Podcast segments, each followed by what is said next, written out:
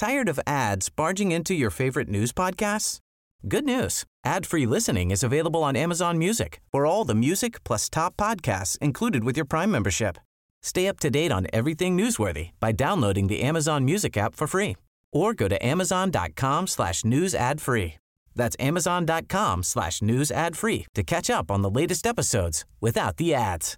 Hey, I'm Ryan Reynolds. At Mint Mobile, we like to do the opposite of what Big Wireless does. They charge you a lot, we charge you a little. So naturally, when they announced they'd be raising their prices due to inflation, we decided to deflate our prices due to not hating you. That's right. We're cutting the price of Mint Unlimited from $30 a month to just $15 a month. Give it a try at mintmobile.com slash switch. $45 upfront for three months plus taxes and fees. Promo rate for new customers for limited time. Unlimited more than 40 gigabytes per month. Slows. Full terms at mintmobile.com.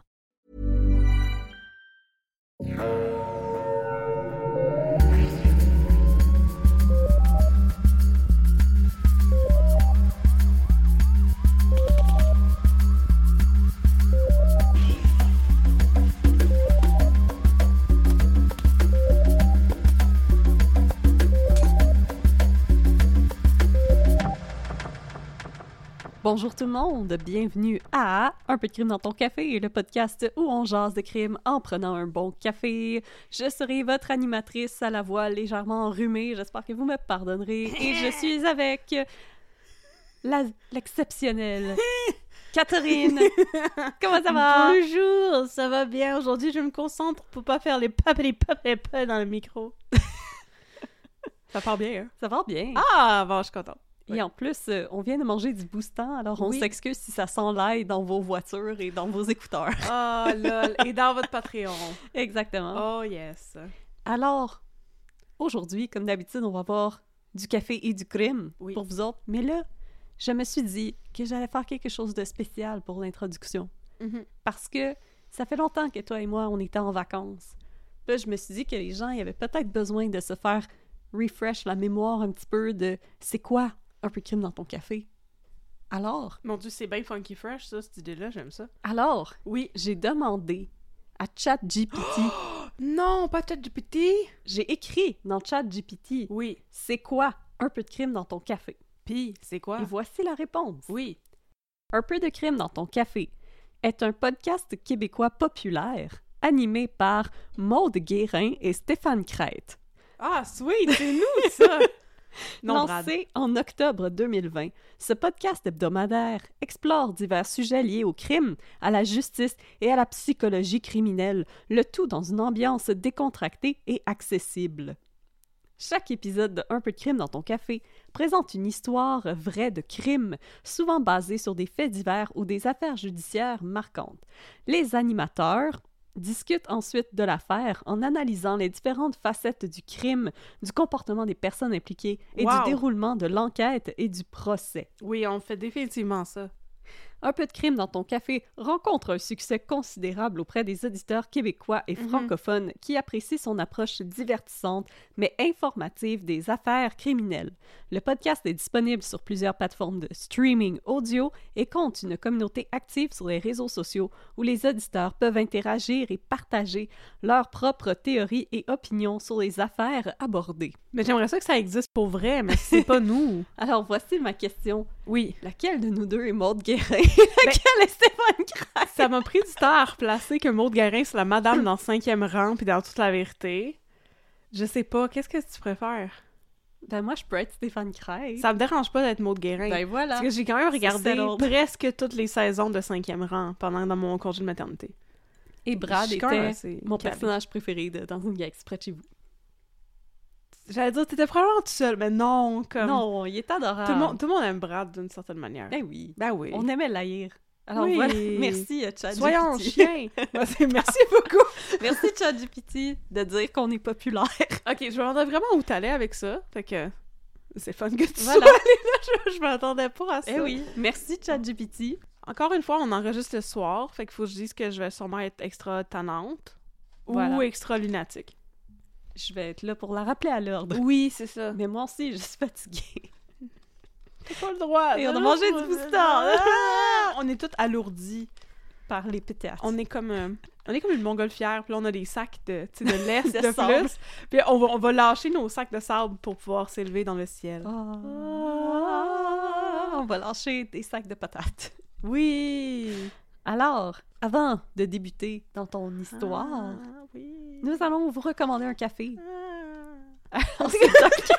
Tu peux finir tes vocalises pendant ce temps-là.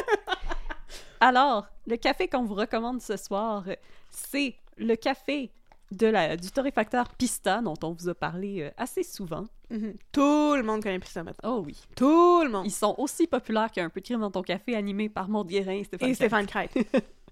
Alors, euh, Catherine a absolument voulu que je choisisse celui-là parce qu'il est imprononçable.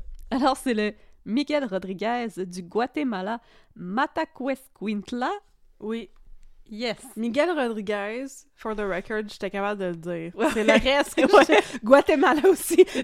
C'est la fin Go, que j'étais go, capable go, go. de dire. Bon, puis j'avais absolument besoin de ton aide pour euh, Parfait. pouvoir, pour l'addiction, le pouvoir de l'addiction. Oui, puis là, t'es comme, voilà, t'es enrhumé, euh, t'es- c'est parfait pour Oui. prononcer des mots que t'as jamais vus de ta vie. On est dans l'école de diction. Ah, On qu'est-ce qui passe pour la sauvegarde Windows. On est dans la- l'école de diction sauvegarde OneDrive. Donc, non merci, ne me rappelez plus jamais ça. Ouais, ferme ta gueule. Ferme ta gueule, je voulais même pas que OneDrive soit ouvert. Attends, on va fermer ça tout de suite, euh, sacrement. Bon. Quittez OneDrive, et voilà. Et voilà. Mon chum m'a dit de faire attention pour ne pas trop sacrer devant mon enfant. Oh Mais là puisque là. mon enfant ne nous écoute pas et n'a aucune conscience de ce qu'est un podcast, je peux sacrer ici. C'est mon safe space. C'est ton safe space, tu peux sacrer comme tu veux. Oui, Voilà. oui. Alors, euh, je répète, le, pod, le podcast. Le café Miguel Rodriguez du torréfacteur Pista, il a des notes de caramel, de noix et de chocolat noir, euh, Mhm. comme une bonne pâtisserie. Et Comme une bonne patate. je comprenais pas où tu encore avec les patates. Oui, mais je comprenais pas où tu t'en allais avec ce début de mot. Pa... Pâtisserie. Érisserie. Ok, oui. Euh, c'est un café qui nous a été offert par une discordeuse qu'on aime beaucoup, Sonny. On pense, en tout cas. Il me semble que c'était toi, désolé, on a comme une pile. Des fois, on se mélange un petit peu. Mais Sonny, tu nous as envoyé des cafés à Noël et c'était Mhm. super apprécié. Mhm, Merci beaucoup. Mhm. Et merci de nous raconter ta vie rocambolesque sur Discord. C'est toujours très distrayant. Oui, puis d'être toujours dans notre coin quand on a besoin de quelqu'un pour s'indigner contre quelque chose. Ouais. Voilà. Merci beaucoup Oui. d'être notre goon. Oui, absolument. Notre, notre, cheveux notre goon verbal. Notre gounette aux cheveux roses. Mhm, Alors, euh, merci Sonny. mhm. Et maintenant, Catherine, tu as une histoire de crime pour nous. Justement, j'allais, en bon français, adresser cette question dans mon introduction. J'aime beaucoup euh, dire en bon français puis ensuite faire des anglicismes. Donc, Parfait. Bonjour tout le monde, je suis de retour avec une nouvelle série que j'ai intitulée Catherine prend des libertés en estifie pour vous raconter des faits divers du bon vieux temps. Ah, Ah! Aujourd'hui au menu, une histoire qui m'a été rapportée par une de mes étudiantes la session passée. Shout out à Jessica. Et qui n'aboutit tristement pas à grand chose. Je préfère Et vous le dire tout de suite, histoire que vous soyez pas trop déçus en bout de Oh. ligne. Parce que ça comme. Ça finit un peu en queue de poisson. oh Mais je trouvais que c'était vraiment intéressant, puis j'avais jamais entendu parler de ça. Puis je me disais, moi je connais bien des affaires de l'histoire du Québec, mais j'ai jamais entendu parler de ça. Fait que ça pourrait être intéressant d'en parler pour que le monde le sache. Voilà. C'était à peu près ça mon train de, mon train de pensée en bon français encore. Euh, alors voici l'histoire, trêve de préambule, de la fois qu'on s'est demandé qui avait mis le feu à la cathédrale Notre-Dame de Québec. Qui? Interrobagne. C'est une histoire pas mal légère, vous allez voir. On va pouvoir chanter l'incendie à Rio, autant qu'on veut. Oh oui. Et aussi le thème de Pimpon, les pompiers. oui. Mais mon objectif, c'est de, un, informer le public, car c'est ma mission numéro un. Oui. Tel un almanach du ça que peuple. professeur. oui, c'est vrai! Et un almanach. Et un almanach du du peuple! Alors, comme un almanach du peuple, je vais vous renseigner sur cette période de l'histoire du Québec. Il s'est passé il y a à peu près exactement 100 ans. En fait, c'est en 1922, ça fait longtemps. Mais mon but numéro 2 était de créer un buffer de cas légers entre mes cas terribles de féminicide, parce que j'ai commencé à faire mes recherches sur Isabelle Bolduc et j'ai réalisé que, mon Dieu, mais la mort de cette terrible. femme est encore plus atroce que celle de Julie Boisvenu. Comment vais-je raconter ça? Si je me tape tous ces cas de féminicide d'un après l'autre, je vais faire une déprime. Vous ne voulez pas me voir déprimée? Non. Non. Alors j'ai décidé, ah ben regarde, en, en- entre-temps, il y a des affaires que c'est pas c'est pas vraiment des crimes. Puis tu sais pas trop, tu sais, ça rentre dans la catégorie quel est le crime. Mais je me suis dit, ben c'est le fun, c'est des faits divers, puis c'est quand même de près ou de loin lié à la criminalité. Fait qu'on va parler de ça. Puis la prochaine fois, dans un mois, on va parler de féminicide, puis on va brailler. Bon. Bon. Mes sources. D'abord, un épisode de L'histoire ne s'arrête pas là, qui durait 20 minutes, puis au bout des 20 minutes, il était comme « Oui, mais c'est ça, ça mène à rien. » Puis j'étais comme « Ah, j'abandonne! Eh, Mais là- tout. euh, Une fois que j'ai « Ah, c'est Ah, fini! Mais moi, je voulais voir, je vais étirer la sauce beaucoup plus que 20 minutes. Voilà. Comme quoi, je suis meilleure que... Je pense que c'est André Martineau qui anime, qui anime ça. Non. Non, euh, André Martineau, c'est aujourd'hui l'histoire. En tout cas, fait que je suis meilleure que ça. Euh, je sais pas, un tueur, En toute cette gang-là. Tout le monde. On du, va étirer la sauce en du- faisant des du Radio-Canada Money, là, tous ces gens-là. se... et en se demandant c'est qui qui fait les podcasts à Radio-Canada. Et en essayant de se rappeler c'est quoi les paroles d'Alexandre Ario. Voilà. Voilà. En pleine nuit, une sirène. C'est tout ce que je sais. fait la pouette. euh. Pouette. Donc, il y avait ça. Après ça, j'ai abandonné mes recherches. Après ça, j'ai fait mes recherches sur Isabelle Bolduc. Après ça, je me suis dit, non, je suis pas prête mentalement à faire ça. Donc, j'ai repris mes recherches et j'ai trouvé une page du blog Présence Info, qui est un blog consacré à, je dirais pas la culture, mais plutôt l'histoire des religions. Ah! C'est intéressant. Puis Très puisque ça, ça concerne comme l'Église catholique, mais il y avait une grosse entrée là-dessus. Il y avait aussi un article de Radio Cannes qui était complètement inutile, une entrée de blog de la dépoussiéreuse de crime Annie Richard et un article de... En fait, c'est pas un... it's a paper. Non, mais c'est un article, oui, de Carole euh, Barnabé, qui avait écrit un article sur une portion de ça, qui est l'incendie de l'église de Saint-Boniface, dont on va parler tantôt. Puis là, à partir de là, j'étais comme Ah, je n'ai pas assez de jus pour étirer la sauce. Voyez-vous, ça me prend, je sais pas, un petit vin pour déglacer, tu sais, pour Mm. continuer dans ma métaphore. Alors, ben, je me suis tapé tout le travail, puis je suis retournée à la source, puis je suis allée voir tous les articles qui dataient de 1922, 1923 et 1927 Wow! dans le Soleil, la Tribune puis le Canada. Puis là, j'avais assez de jus. Oh, wow! Bon, Toute une recherche. partie 1. Yes. Ce n'est pas la belle nuit de Noël. C'est ça. Nous sommes le 22 décembre 1922. Puis ça, ça fait 22, 12, 22. Puis C'est clairement que les fans de numérologie vont faire quelque chose avec ça. Eh, effectivement. Mais en tout cas, les astres n'étaient pas alignés. Mm, mm. Probablement que Mercure était en rétrograde. Parce que cette nuit-là, un peu après minuit, tout à coup, une alerte est donnée dans la ville de Québec. Il y a trois sources différentes quant à justement la source de cette alerte-là. Dans certains articles, il disait c'est un inconnu qui passait par là, qui a vu un feu et qui a donné une alerte. Un Dans un autre- feu. Oui, c'était c'était un, un- un fire spotter. Ouais. Il se promenait. Hey, les gars, les gars, les Où sont les feux? Où sont les? Oh mon dieu, un feu! Le voilà! Sinon, la deuxième Travail théorie, c'était des députés revenant de la chambre qui passaient par là, un peu après minuit, peut-être un peu garlot, après avoir bu un petit peu de cognac. En tout cas, il y en a un qui va revenir dans cette histoire-là. Lui, on Ok. sait qu'il était là pour de vrai. Et Garlot. Ou sinon, c'était, mais là, ça, je pense qu'on va en prendre ça avec un grain de sel, parce que dans le soleil, ça disait, c'est un brave journaliste du soleil qui travaillait Oh! tard qui a spoté le feu. J'étais comme, ah, Comme ils ouais, sont efficaces, ça. ces journalistes du soleil. En tout cas, un peu après minuit, il y a quelqu'un qui a constaté que la basilique cathédrale Notre-Dame de Québec était en feu. Pas Oh my god. dans le sens figuré, mais dans le sens littéral. Et là, il y avait effectivement un député, un échevin. euh, non, c'était pas un échevin, c'est vraiment un député qui passait par là, qui s'appelait L.A. Cannon. Alors, il court au presbytère pour aller avertir le, le curé qui était responsable de la cathédrale, qui avait le nom très, très malheureux de Monseigneur Laflamme. Alors, Monseigneur Laflamme a été avisé qu'il y avait un feu et l'alarme est sonnée. Donc, il appelle les pompiers à trois reprises, parce qu'apparemment, une fois, c'était pas assez. On est en Oui, mais ils 1922. cherchaient les tuyaux. Ils cherchaient les... Ben, ils cherchaient les tuyaux, puis, tu sais, c'est les vieux téléphones, là, puis la centrale, puis tout. Fait que là, il appelle à minuit 14, ensuite à minuit 21, puis après ça, à minuit 29. Puis là, le chef du service des pompiers, Donnelly, et ses hommes se garochent sur leur camion. Mais là, le brasier est bien trop imposant déjà et fait déjà beaucoup trop rage. Ils savent pas Oh exactement non, quoi il est enragé. Fait qu'il est vraiment fâché. Alors, il essaye de lui donner une petite tisane, lui chanter une petite berceuse, mais non, bon. Feu, feu, joli Joli feu, ton ardeur nous réchauffe. Oh, c'est bien, Oh! c'est bien beau, je savais pas qu'il y avait d'autres paroles à part feu, feu, joli feu. Ben, me semble. Mais c'est non, mais joli. C'est peut-être ma mère qui les a inventés aussi. Pour, pour vous rendre heureuse, toi et voilà. ta sœur.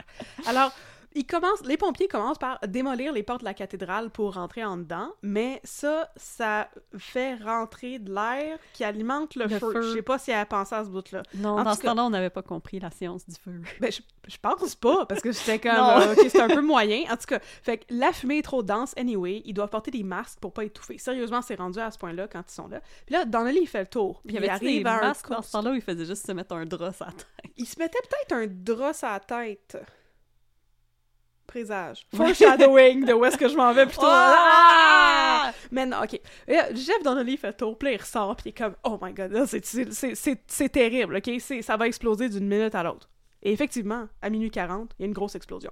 C'est Les vitres commencent à péter dans, dans l'église. Oh non, les beaux vitraux. Je sais, Oh, la vie de Jésus. Pour vrai, là, je l'ai quasiment genre minute par minute ce qui se passe. Fait si, si t'as de la misère, si t'as de la misère avec les, les beaux vitraux qui explosent, là, tu vas avoir de la misère avec le reste. là, C'est Oh non. Mais je veux aussi vous rassurer tout le monde, puis vous dire qu'il y a personne qui est mort là-dedans, ok?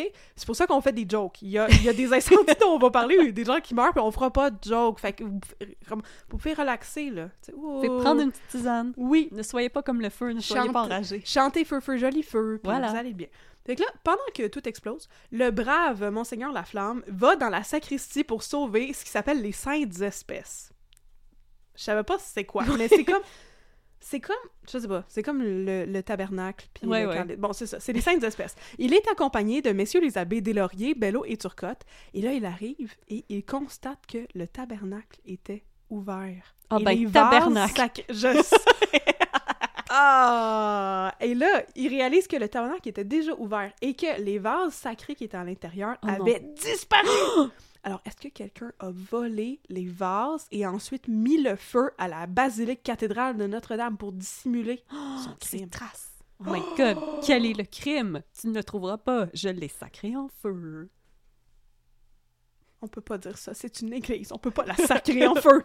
C'est sacré. Non. Mais en fait, là, il y avait aucun crime. C'était un, un pauvre employé des postes qui avait voulu aller sauver les vases sacrés. Fait que Oh. les vases étaient corrects. Il y a personne qui les avait volés. C'est le monsieur un- de la poste. C'est un gentil monsieur de la poste que je sais pas de quoi il se mêlait, là, mais Il en tout cas, il est allé ramasser les vases, puis il les a amenés au presbytère, puis tout, tout était correct. Bon. Il est rentré dans un incendie pendant Oui. que les pendant que les, les pompiers étaient comme non, on va mourir. hein. Puis là, le gars de la poste était comme moi, j'ai pas peur de ça, un feu. Oui. Pour aller sauver les vases, c'est comme... Yes. C'est qui ces vases sacrés-là? C'est- C'est tes parents? Pour- Pourquoi, pourquoi tu y tiens à ce point-là? C'était un hostie de gros calice. de sacrement! Et de voilà. Saint-Cyboire.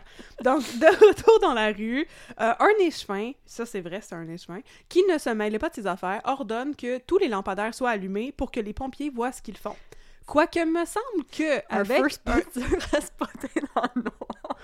Yo, c'est exactement ça que je me disais quand j'ai vu ça. J'étais comme, tu tu sais, Elle aime la nuit, je sais pas, il est où le feu? si tu regardes la cathédrale, pis t'es comme, ça va exploser d'une minute à l'autre, comme clairement, l'incendie n'est est pas comme- sous contrôle, puis c'est assez massif, là. Ça prend des lunettes de soleil pour le regarder. T'as-tu vraiment besoin des lampadaires de 1922 qui devaient pas éclairer fort, là, Non. pour voir ce qui se passe? Pas sûr. Bon.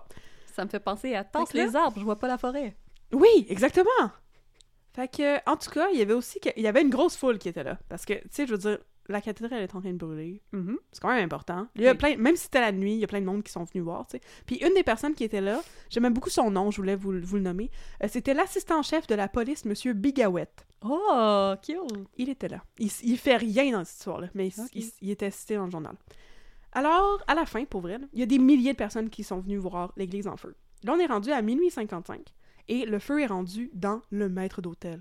Le maître D. Non, le maître d'hôtel. Il Dans pourra- l'hôtel de Il l'église. pourra pas nous donner des tables. Non, ni nos On ne menus. pas! Non! On va mourir de faim! Mais c'est ça, le feu est rendu dans le maître d'hôtel. Et là, malheureusement, plus personne ne peut sauver les tableaux qui étaient là. Apparemment, il y avait un tableau de Van Dyke et un tableau de Lebrun. Oh non! Et là, ils sont brûlés pour toujours. c'est fini, c'est fini! C'est fini, Van Dyke. Et à 1h05, le feu ravage le cœur de l'église. Oh non! Oh. Et une dizaine de minutes plus tard, c'est la voûte qui est atteinte. Puis là, là, le feu est tellement fort que les vitres n'explosent pas. Elles fondent. Oh! Et les flammes sortent par les fenêtres où il n'y a plus de vitres pour lécher la façade. Alors les pierres de la façade commencent à tomber une par une. C'est gros. un incendie. C'est mais ça fait un gros Ouais. bruit aussi. C'est des grosses pierres. Pourtant, allume la lumière, là! on- Merci, monsieur le chevin, on va allumer les lampadaires. Fait que, Attends, je vais, je vais aller utiliser la lampe de poche de mon sel. j'ai cherché ma petite lampe de, de mineur, là, pour. Fait que là, gloire est à Dieu. Le clocher semble encore intact. Ah, mais il va tomber bientôt, inquiétez-vous Ah. Le- alors, le chef des pompiers, euh, Connolly, celui qui avait prédit euh, l'explosion, il va sur le toit du magasin à côté, qui est un magasin Holt Renfrew, Oh! pour shooter de l'eau sur le feu. Parce que c'est comme Smart. d'atterre, ça sert à rien. On Ouais, va non. aller sur le toit. Fait que là, ils ont plein de pompiers sur le toit du magasin à côté. Mais là, le feu entame sa deuxième phase à 2h15. Là, les, les maisons Son avoisinantes sont de menacées. Pokémon. Oui, exactement. Là, avant, c'était Bulbasaur. Puis là, c'est Charizard. Non, je sais pas C'est Venusaur. Tyr- Tyrannosaur. Ok. Oh, oh boy. ouais, oh, ouais, ouais, ouais, ouais, ouais, c'est ça. Oh, ouais, ouais, ouais, bon. Je vais ignorer tous les courriels qui rentrent. Pikachu, Pikachu. c'est ça. Bon, ok. Donc, les maisons avoisinantes sont désormais menacées, Oh non. ainsi que le magasin Holt Renfrew. Mais Oh ça non! existe encore, les Holt Renfrew, Ouais. aujourd'hui, fait que c'est correct. C'est correct. Mais en une heure, le feu est devenu carrément incontrôlable. Puis là, à Ah. 2h20, il y a un gros son qui fait mal à la tête, qui résonne. Les cloches sont en train de tomber Oh non. en bas du clocher. Oh, pas bien. Quasimodo. OK, on s'inquiète beaucoup. Outre le fait que, ben, il y a ça, là, le Quasimodo, puis c'est la fin de Notre-Dame de Paris. là. Mais oui, là. À part ça, ben, plus tôt dans la semaine, il y avait des hommes qui travaillaient sur une question de fuite de gaz. Puis là, on a comme peur qu'il y ait une étincelle qui touche à du gaz, puis qu'il y ait une autre grosse explosion. Ça va pas bien. Puis là, rendu encore... Là, on est loin après, là. Ça fait à peu près 4 heures que le feu brûle. Et la tour du clocher s'effondre enfin. Puis là, avec l'effondrement de la tour, le feu est enfin sous contrôle. Fait que, en d'autres mots, le feu avait brûlé tout ce qu'il y avait à brûler. Puis après ça, il est mort de sa belle mort. Ouais, il est comme j'ai plus faim, là, bye. Mais je suis tannée, là, ça va.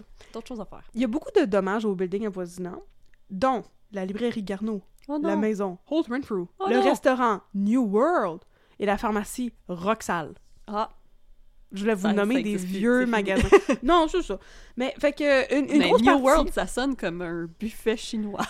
c'était comme ça devait être le proto buffet des continents. Ah! Ah, c'est beau. J'ai mangé des sushis puis de la lasagne. yeah! Je voulais juste une petite salade César puis des kebabs.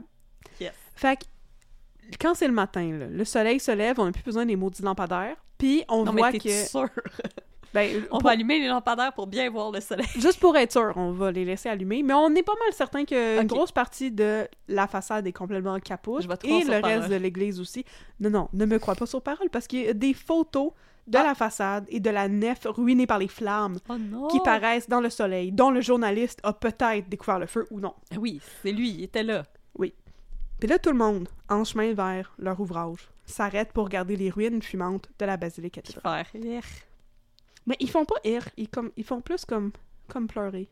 Parce que on s'entend que si les dommages matériels s'élèvent à des millions de dollars, mais les dommages spirituels, Oh. eux, sont impossibles à estimer. Petit bébé Jésus. On est trois jours avant Noël en 1922. Ah oui. Tu ris du petit bébé Jésus, mais le monde n'a pas trouvé ça le fun pendant tout.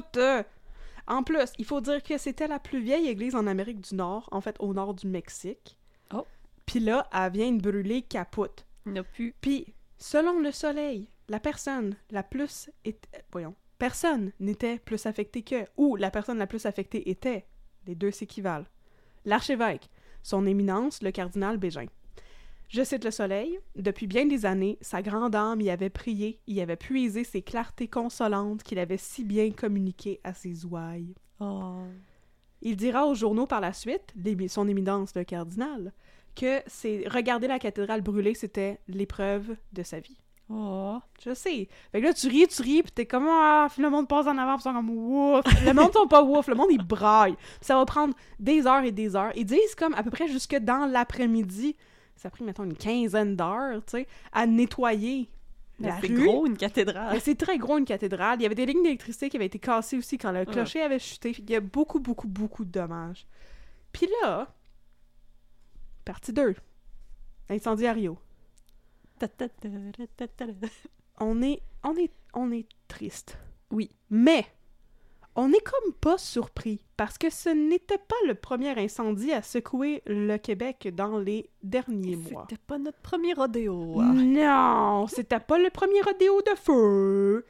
D'abord, il y avait eu l'incendie de la vénérable basilique Saint-Frédéric de Drummondville qui avait pogné Non. en feu soudainement le jour de Noël l'année d'avant, le 25 décembre 1921. Hmm. Et ensuite, le 29 mars 1922, un incendie a englouti la super basilique Sainte-Anne de Beaupré à côté du futur cyclorama de Jérusalem.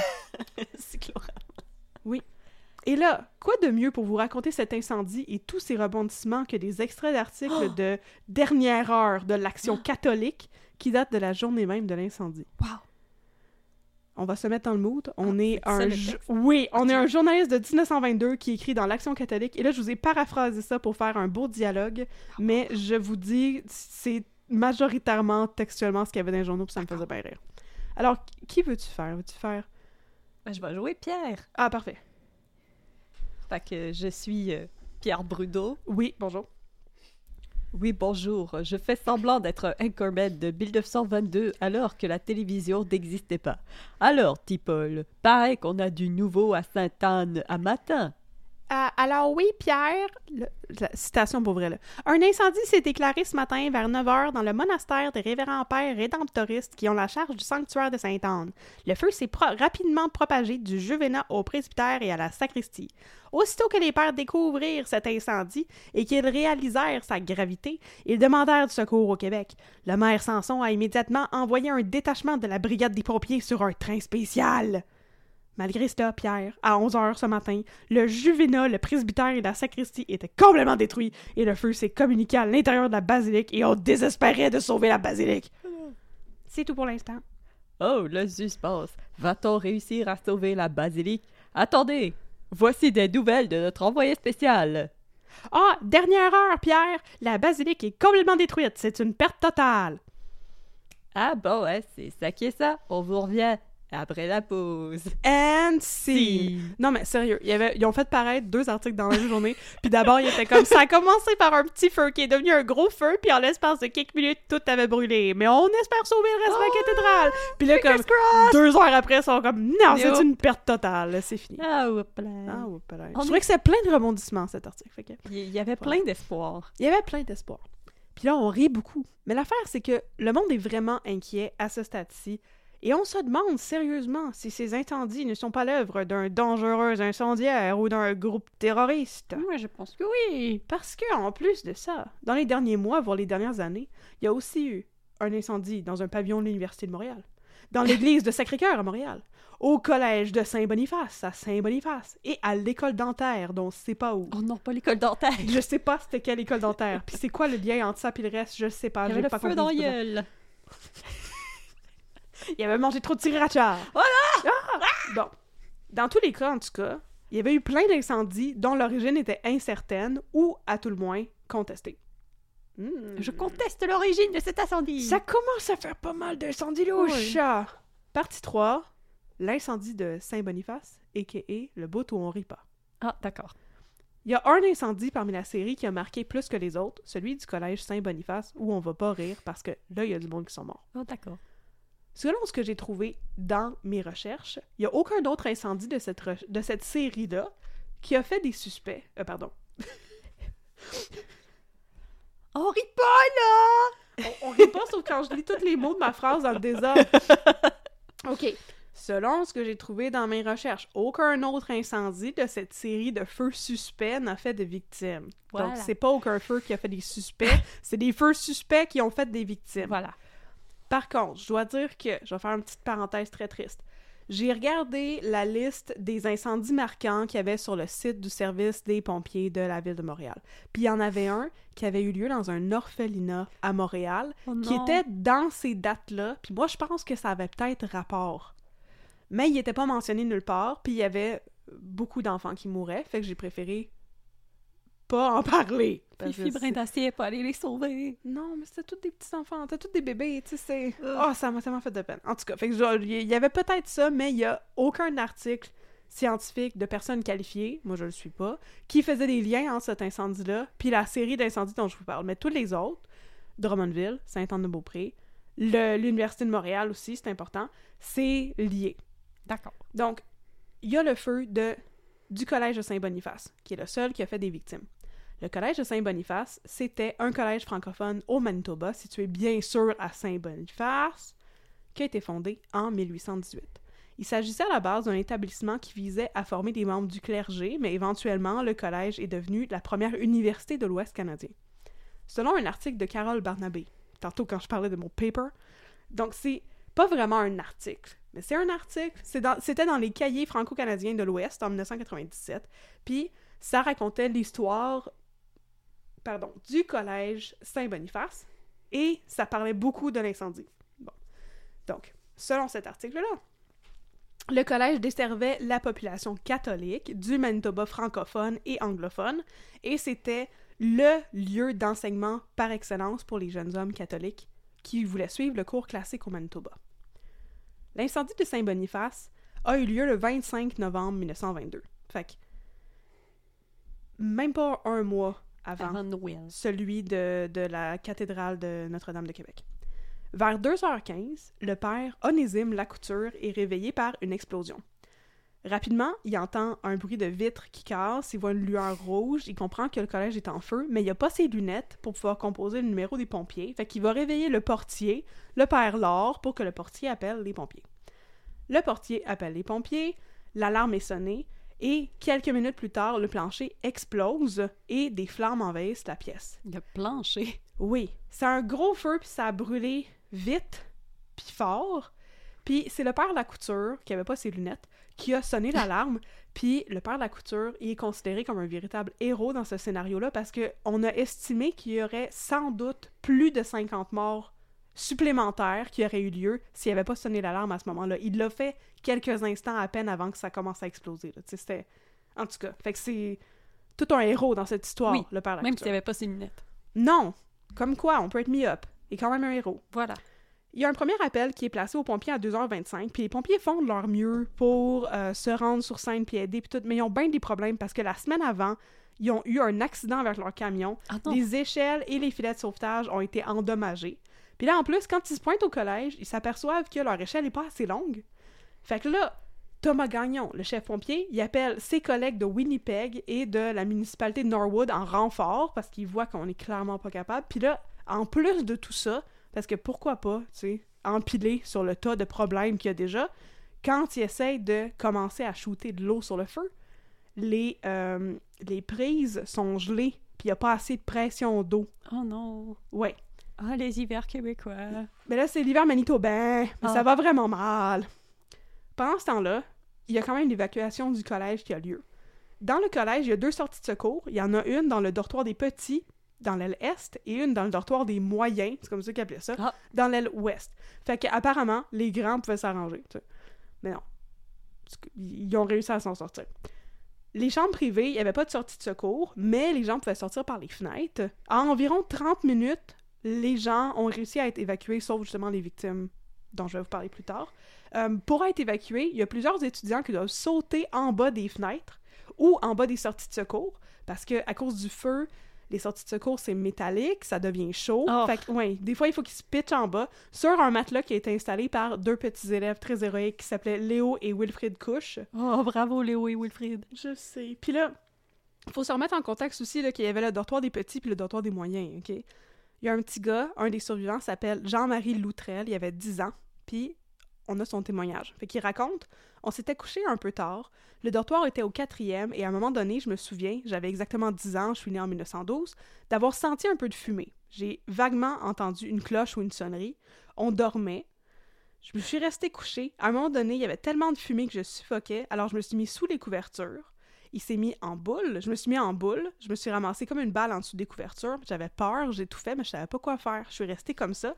Puis 20 minutes après, je me suis sentie pris avec les couvertures, pris comme un paquet. Quelqu'un me prenait dans ses bras et me mettait sur le côté du fire escape. C'était une colonne de fer avec des plateformes à chaque étage. Il me mettait là, je regardais, c'était un grand garçon qui avait 17 ou 18 ans, d'après ce que je croyais. On m'a dit par la suite que c'était un, un dénommé Roy qui m'avait sauvé. Il me met là-dessus, sur la plaque. Instinctivement, moi, j'agrippe la barre parce que dans le temps où on faisait des exercices de fire escape, mais au dernier moment, ben, J'étais pas capable d'agripper la barre parce que la barre était trop chaude. Oh. Il était au quatrième étage. Puis là, les gens en bas, ils ont crié « sauter ». Fait qu'il a sauté puis il a atterri sur un matelas qui était tenu par des gens. Puis là, il a été pris, on l'a soulevé, on l'a mis dans la neige. Il était en pyjama, pieds nus, avec rien sur la tête. Wow. Fin du témoignage. Et c'est des enfants, là. Ils se sont pitchés par les fenêtres pour sortir de là. C'était un événement mémorable dans le pire des sens pour les gens du coin. Il paraît qu'on pouvait voir les flammes à 120 km à la ronde. C'est immense. Puis au total, il y a neuf élèves et un frère jésuite qui ont péri dans l'incendie. Il y avait Lionel Bouvier, 16 ans, James Duquette, 16 ans, Joseph Gilbert, 16 ans, Oliva Laflèche, 16 ans, Lawrence Legree, 15 ans, John McGlynn, 9 ans, Henri Pellissier, 15 ans, Arthur Taylor, 18 ans, Léopold Tremblay, 9 ans, et le frère Frederick Stormont. Étrangement, ils venaient pour la plupart, ceux que je viens de vous nommer, du dortoir des moyens qui avaient une sortie de secours. Mais le problème, c'est qu'ils ont pris une mauvaise décision, puis ont essayé de prendre refuge sur le toit, puis ont resté coincés sur le toit, puis c'est pour ça qu'ils sont morts. Ouais. Il y a 4000 personnes qui sont allées à leur funérailles. Puis au final, le collège était une perte totale, dont les, les pertes matérielles s'élevaient à 700 000 de l'époque, ce qui est comme extrêmement faramineux. Mais, fun fact, il faut bien avoir un fait saillant à un moment donné. bien. La cuisine était quand même assez intacte et aujourd'hui, c'est le local de la radio CKSB Oh! à Saint-Boniface. Il y avait plusieurs rumeurs qui euh, circulaient sur la cause de l'incendie, qui ont circulé à l'époque et qui circulent encore aujourd'hui, parce que c'est encore quelque chose qui fait jaser. Les gens pensaient que ça pouvait être des fils électriques défectueux, ou une chandelle qui avait été oubliée, ou une lanterne, peut-être un, cigarette. ah, une cigarette. Mais non, mais c'était des bons petits gars de catholiques là, qui étudiaient dans le bon mais les frères aussi, hein, ça fumait. Oui, c'est vrai. Euh, sinon, un laboratoire de chimie, où il y avait quelque chose qui avait été oublié. Euh, sinon, le Ku Klux Klan, les orangistes, ou la fournaise qui avait explosé, on sait pas. Est-ce que tu sais c'est quoi les orangistes? Non? Les orangistes, j'ai creusé un peu, mais à un moment donné, j'avais trop de stock pour cet épisode. Fait que les orangistes, c'était un regroupement de personnes protestantes conservatrices au Canada qui étaient comme un peu des gens de droite. Ah, Je y a vais- pas quelque chose qui ressemble à ça en Irlande du Nord? Ça se peut, mais je vais pas m'aventurer à dire des affaires comme euh, une gang de alt-right ou whatever parce que j'ai pas creusé les recherches de ce côté-là. J'avais bien en masse de stock à rechercher, anyway. Parfait. Mais c'est ça. Les gens pensaient que c'était peut-être justement cette gang de protestants qui aurait mis le feu au collège catholique. C'est pour ça justement la question de la religion, puis pourquoi j'ai trouvé beaucoup de sources sur mon blog de, de religion. Ah. Bon, par contre, la théorie d'un incendiaire est sans doute la plus plausible parce que une autre école de Saint-Boniface qui s'appelait l'école Provencher a connu le même sort que le collège. C'était aussi un incendie dont l'origine était mystérieuse. Et l'affaire qui est triste là-dedans, c'est qu'on saura jamais vraiment ce qui a causé ces deux incendies-là, bien qu'on se doute que ce soit des incendies criminels. Et là, partie 4. On arrive dans les grosses peurs et les petits rapports d'enquête. D'accord. Donc tout de suite, on se dit, il y a anguille sous roche. There is an anguille under the plout, plout, plout, plout. On cherche un coupable. Qui a bien pu vouloir porter atteinte à ces établissements? Mais là, attendez, me direz-vous, ne pourrait-il pas s'agir d'un simple accident? Dans les journaux, on penche plutôt pour la thèse du complot, parce que j'imagine que ça vend des journaux. Mais là, l'affaire, c'est que si les gens spéculaient sur la nature des différents incendies qu'il y avait eu, à partir de l'incendie de la cathédrale de Québec que je vous ai raconté au tout début, c'est là que la machine à rumeurs a commencé à vraiment s'emballer et que le soleil, par exemple, entre autres, a commencé à faire du gros fear-mongering de malade. Je vous cite le soleil.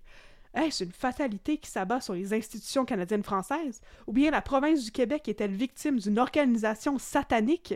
What? Nous croyons difficilement... Nous croyons difficilement que le hasard seul ait coordonné toute la série de nos désastres. Il semble que des mains criminelles cherchent à détruire nos œuvres. Fin de la citation.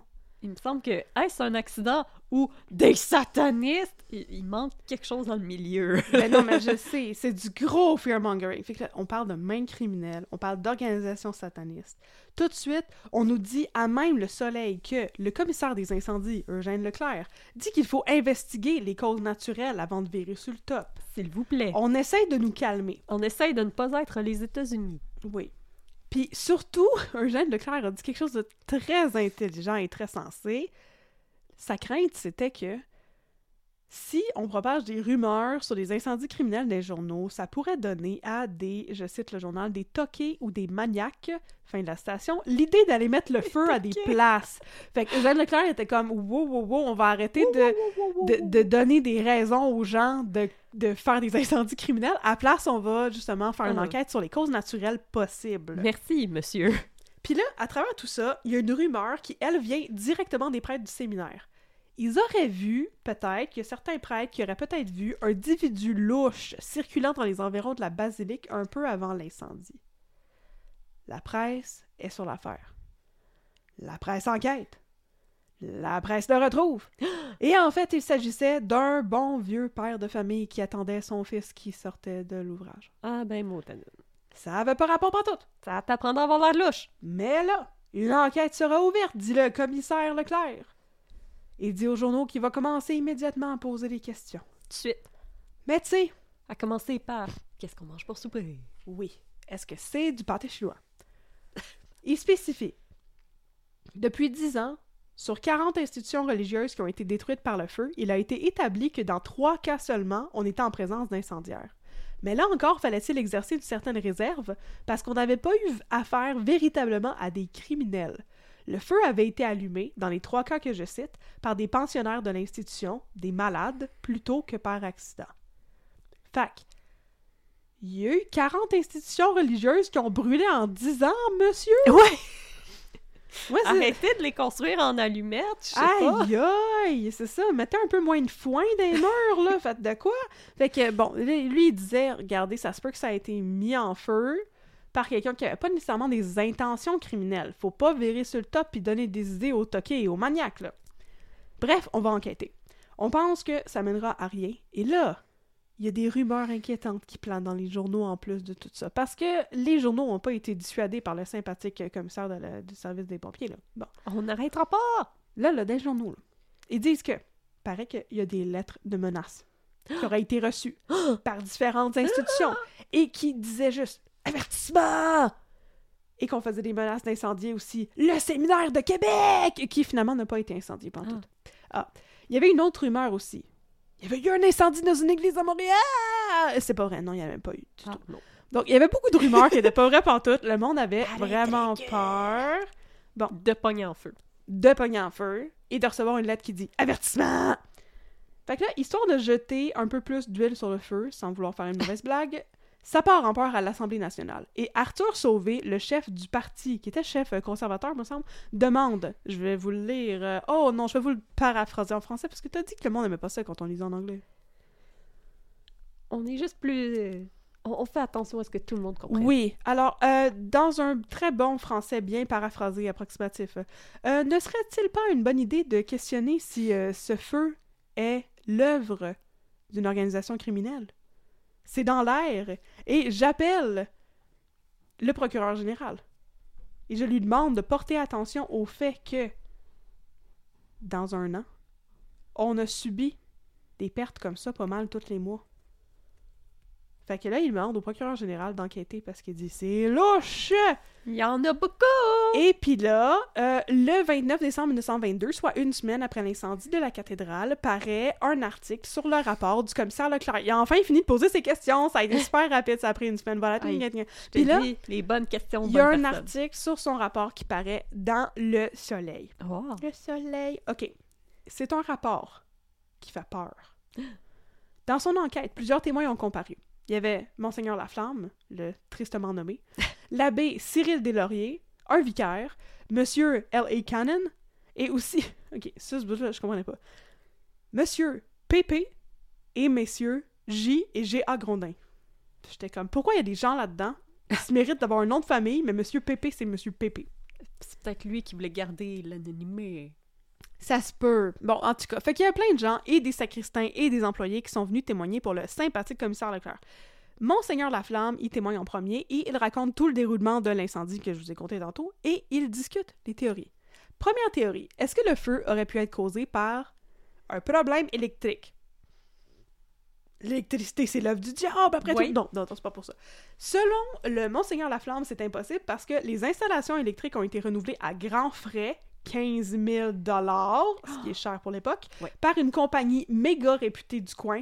Fait qu'on vous laissera pas euh, salir la bonne réputation d'une compagnie de contracteurs de Québec, OK? Bon. Non. Bon. Théorie 2. Fuite de gaz. Tu sais, il y avait des réparations, il enquêtait sur une fuite de gaz. Or, selon le Monseigneur Laflamme, aucune odeur de gaz ne pouvait être perçue à la fermeture de la cathédrale. Fait que non, ça Non. peut pas être ça. Non. Retourne chez vous. Théorie 3. Attentat. Mais là, là, Terroriste. dans les journaux, attentat terroriste, les journaux, ils parlent des lettres d'avertissement signées avertissement, là. En avez-vous reçu? Ouais. Monseigneur Laflamme, il dit que il sait que le recteur de l'UDM en a reçu une, puis il y a un pavillon qui a brûlé. Oh! Fait que, hein? Ah! Mais a-t-il répondu à la question? Non. Non. En posant des questions, le commissaire y a entendu une autre rumeur. Tu sais, il y avait le monsieur, l'individu louche qui se promenait, mais finalement, Ouais. c'était un pauvre père de famille. Ben là, apparemment, il y avait un homme et une femme aussi qui ont été vus dans le passage couvert conduisant à la sacristie. Puis là, il pose il la question. pas marié. Non! Oh! il se touchait presque les fesses! Puis là, il demande ça à Monseigneur Laflamme. Monseigneur Laflamme dit qu'il n'a jamais rien entendu comme ça. ok, parfait, c'est éclairé. Là, après ça, euh, Monsieur euh, J.A. Grondin, dont on apprend qu'il était un tabaconiste. Il n'y a pas un sketch de Monty Python avec un tabaconiste? Un monsieur qui est un tabaconiste. Ouais, mais c'est pas euh, celui I would like to buy this record. Yes! It is scratched. Yes! Un tabaconiste. Oui. Oui. Non, t'as raison, c'est ça. Je sais pas quoi. Je me rappelle que c'était euh, c'était Terry Jones qui était le tabaconiste. Oui. Donc, Monsieur J.A. Grondin, dont on apprend qu'il était tabaconiste, raconte les mêmes affaires que je vous ai dit tantôt et n'a vu personne de suspect, mais je trouvais Non. ça le fun qu'il était un tabaconiste, fait que je voulais vous... Je Dire vends qu'il des était là. cigarettes. Sinon, il y a le boss des fournaises, Adélard Son, qui est venu parce que... l'arsona. Ad- Ben, il est venu parce que, tu sais, là, le monde lui disait, ça se peut-tu utiliser la fournaise? Le problème, lui, Ouais. était comme, comment osez-vous? Oui, oui, oui. Les fournaises étaient en parfait sont bien ordre. élevés.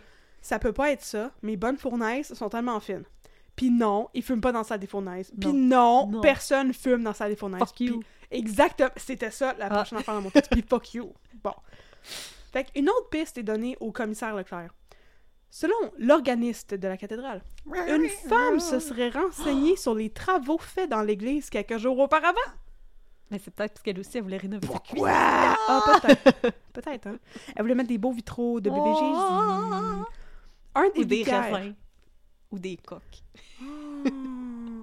Ou tout un thème maritime. Non, ça, c'est pour des salles de bain. Ah non, excusez.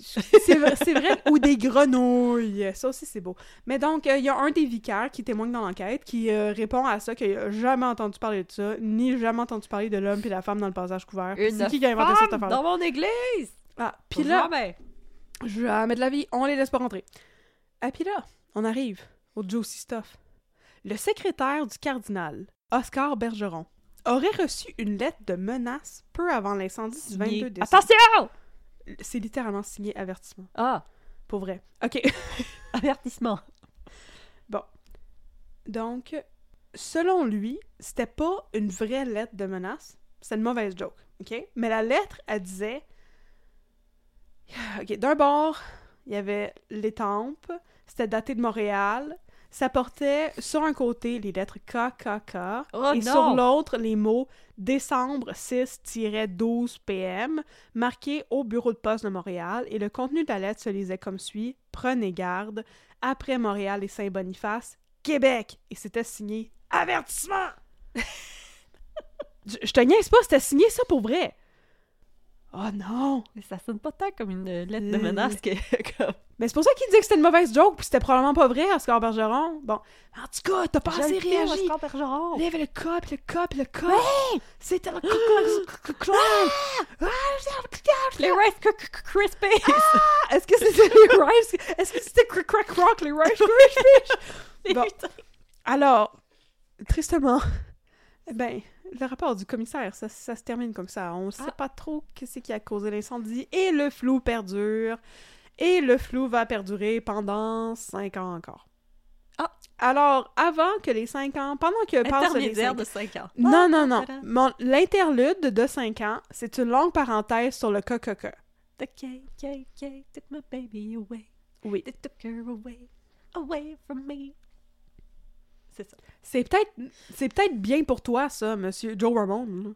Joey Ramone? Joey Ramone, Nice, c'est ça. Didi Ramone? Di- Je sais pas, je connais pas leur nom. Que je, je t'avais dit tantôt que je, je pensais que The Ramones c'était The Clash. là, fait que- et que- fait que, bon, moi je pense que c'est peut-être une bonne chose. Si le KKK took your baby away, là, peut-être tu peux te faire une meilleure blonde. Red ça. flag. Donc, là, avant de vous parler de la conclusion de cette histoire, puis de c'est qui qui a vraiment mis le feu aux églises, ben, je vais répondre à une question urgente. Pourquoi donc que le monde pensait que ça pouvait possiblement être le KKK? Est-ce Pourquoi? est-ce que tu sais pourquoi? Sérieux, je vais te poser la question, juste pour savoir si tu le sais, parce que moi, j'étais comme, ben, c'est quoi le mot du rapport? Parce qu'il y avait le KKK sur l'enveloppe. Oui, je veux dire, à part, à part de ça, pourquoi le monde y pensait que... À, à qui ils s'en prennent, le KKK? Euh, aux personnes racisées. euh, Ouais, y avait-tu des personnes racisées dans cette histoire? Je ne crois pas. Ben, c'est ça. Fait que moi, vous expliquer pourquoi Oui, le KKK était bien. aux ça. juifs. Hein. Ben, il y avait pas de juifs non plus, c'est une pas cathédrale. Dans une cathédrale catholique. Bon, ben, regarde. Là, qu'est-ce qu'ils viennent faire un dans cette juif histoire? catholique. C'est bizarre. Hey, j'ai... J'ai ça dans- comme citation. J'ai- Pour vrai, c'est comme ça que se finit ma parenthèse sur le KKK. En tout cas, donc, bon, OK.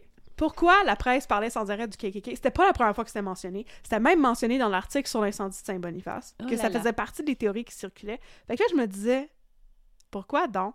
Permettez-moi, parce que c'est vraiment intéressant, puis encore d'actualité, de vous faire un petit historique du KKK. Puis euh, si vous aimez pas ça qu'on fait des jokes du KKK, Vous allez Euh, pas aimer les prochaines 15 minutes, je pense. Peut-être 5 faites minutes. donc un petit moment d'introspection. Ouais, aussi. Euh, vous allez peut-être comprendre pourquoi ça fait un bout qu'on vous a pas invité au spin de Noël. Ah, aussi. OK. Là, premièrement, vous l'avez sans doute déjà compris, je ne suis pas capable de prononcer le Ku Klux. Moi, je dis toujours le Ku. C'est ça. Ah, mais il je vais me qu'on dise bien leur nom? Non. Bon, Puis voilà. on va expliquer pourquoi dans deux secondes aussi. Donc, le Ku Klux Klan, pour citer Wikipédia. Là, j'ai surtout utilisé Wikipédia comme source parce que j'étais comme, hey, euh, non, on va pas me taper 15 heures de recherche sur le Ku Klux Klan, Ku Klux Klan, que je viens de dire encore. Ça ne mérite pas tout ça. C'est quand même assez intéressant. C'est une. Puis là, pour citer Wikipédia, c'est parce que leur description était vraiment. J'aurais pas pu le dire d'une meilleure façon que ça. Le Ku Klux Klan est une société secrète terroriste suprémaciste blanche. C'est un regroupement, un regroupement de mots qui est assez unisité à mon sens. Fait que je trouvais ça comme quand même intéressant. Je suis comme, ils sont pas très secrets, ils aiment ça se promener avec leur costume de fantôme, là. Ben, moi je pense qu'ils aiment ça qu'on voit pas leur face. Ouais, hein? Hein? Bon. En tout cas, ils ont été fondés à Noël, soit en 1865 À ou Noël. 1866. Oui, à Noël. Oh, c'est parce qu'ils se déguisent en sapin de Noël. C'est tellement pire. Sais-tu pourquoi ils ont l'air de ça, leur saute? Pour vrai, là, j'ai... c'est- J'ai déjà vu un documentaire, mais je m'en rappelle. Pour, pour vrai, là, je, je dois vous le dire, là, OK? À un moment donné, ma, parenthèse sur le Ku Klux Klux Klan, elle s'arrête abruptement parce que j'étais comme... Je suis plus capable. Il y, a- avait trop... Il y avait trop de racisme, puis il y avait trop d'affaires terribles et haineuses, puis j'étais comme... J'ai juste mal au cœur, j'ai Ouais. plus le goût de raconter ça. OK, ça va commencer très tôt. Donc, le KKK est venu au monde dans un contexte très particulier que vous connaissez tous et toutes sans doute, celui de l'abolition de l'esclavage aux États-Unis à la fin de la guerre de sécession. Le KKK, toujours pour euh, reprendre Wikipédia, parce que yo, ils disent d'une manière vraiment snappy qui me surprend, est un dispositif pour contrer l'application des droits constitutionnels des Afro-Américains. Oui, c'est effectivement ça. C'est effectivement ça. Pour ce faire, le KKK commet des assassinats, des attentats, des viols, de la torture, des enlèvements, des incendies d'écoles et d'églises afro-américaines. Ainsi que du lynchage. Moi, je pense que ça, ça rentre dans une catégorie à part de meurtre. Oui. Oui. Il y a eu trois grandes vagues au, au Ku Klux Klan. La première, étrangement, était la moins pire de la gang. Caca. Oui. D'abord, de 1865 à 1871, durant cette première vague, surnommée le clan avec un K primitif, six hommes appauvris et désœuvrés par la fin de la guerre de sécession et la défaite de la Confédération, on s'entend, ont décidé de se fonder un club pour Loser! Faire revivre la splendeur du passé, point d'interrogation. Un club de losers! Un club de sore losers qui sont pas capables de s'en remettre d'avoir perdu la guerre. Voilà. Selon une théorie, ils ont suggéré d'appeler ça Ku Klux. C'était en un mot, K-U-K-L-U-X. Les mots. K-U-K-L-U-X, en référence au mot grec ancien kuklos, kuklos probablement, qui signifie cercle, et clan, en référence au clan écossais du temps de freaking Braveheart. Ils ont décidé de l'écrire en trois mots pour que ce soit plus mélangeant pour le monde.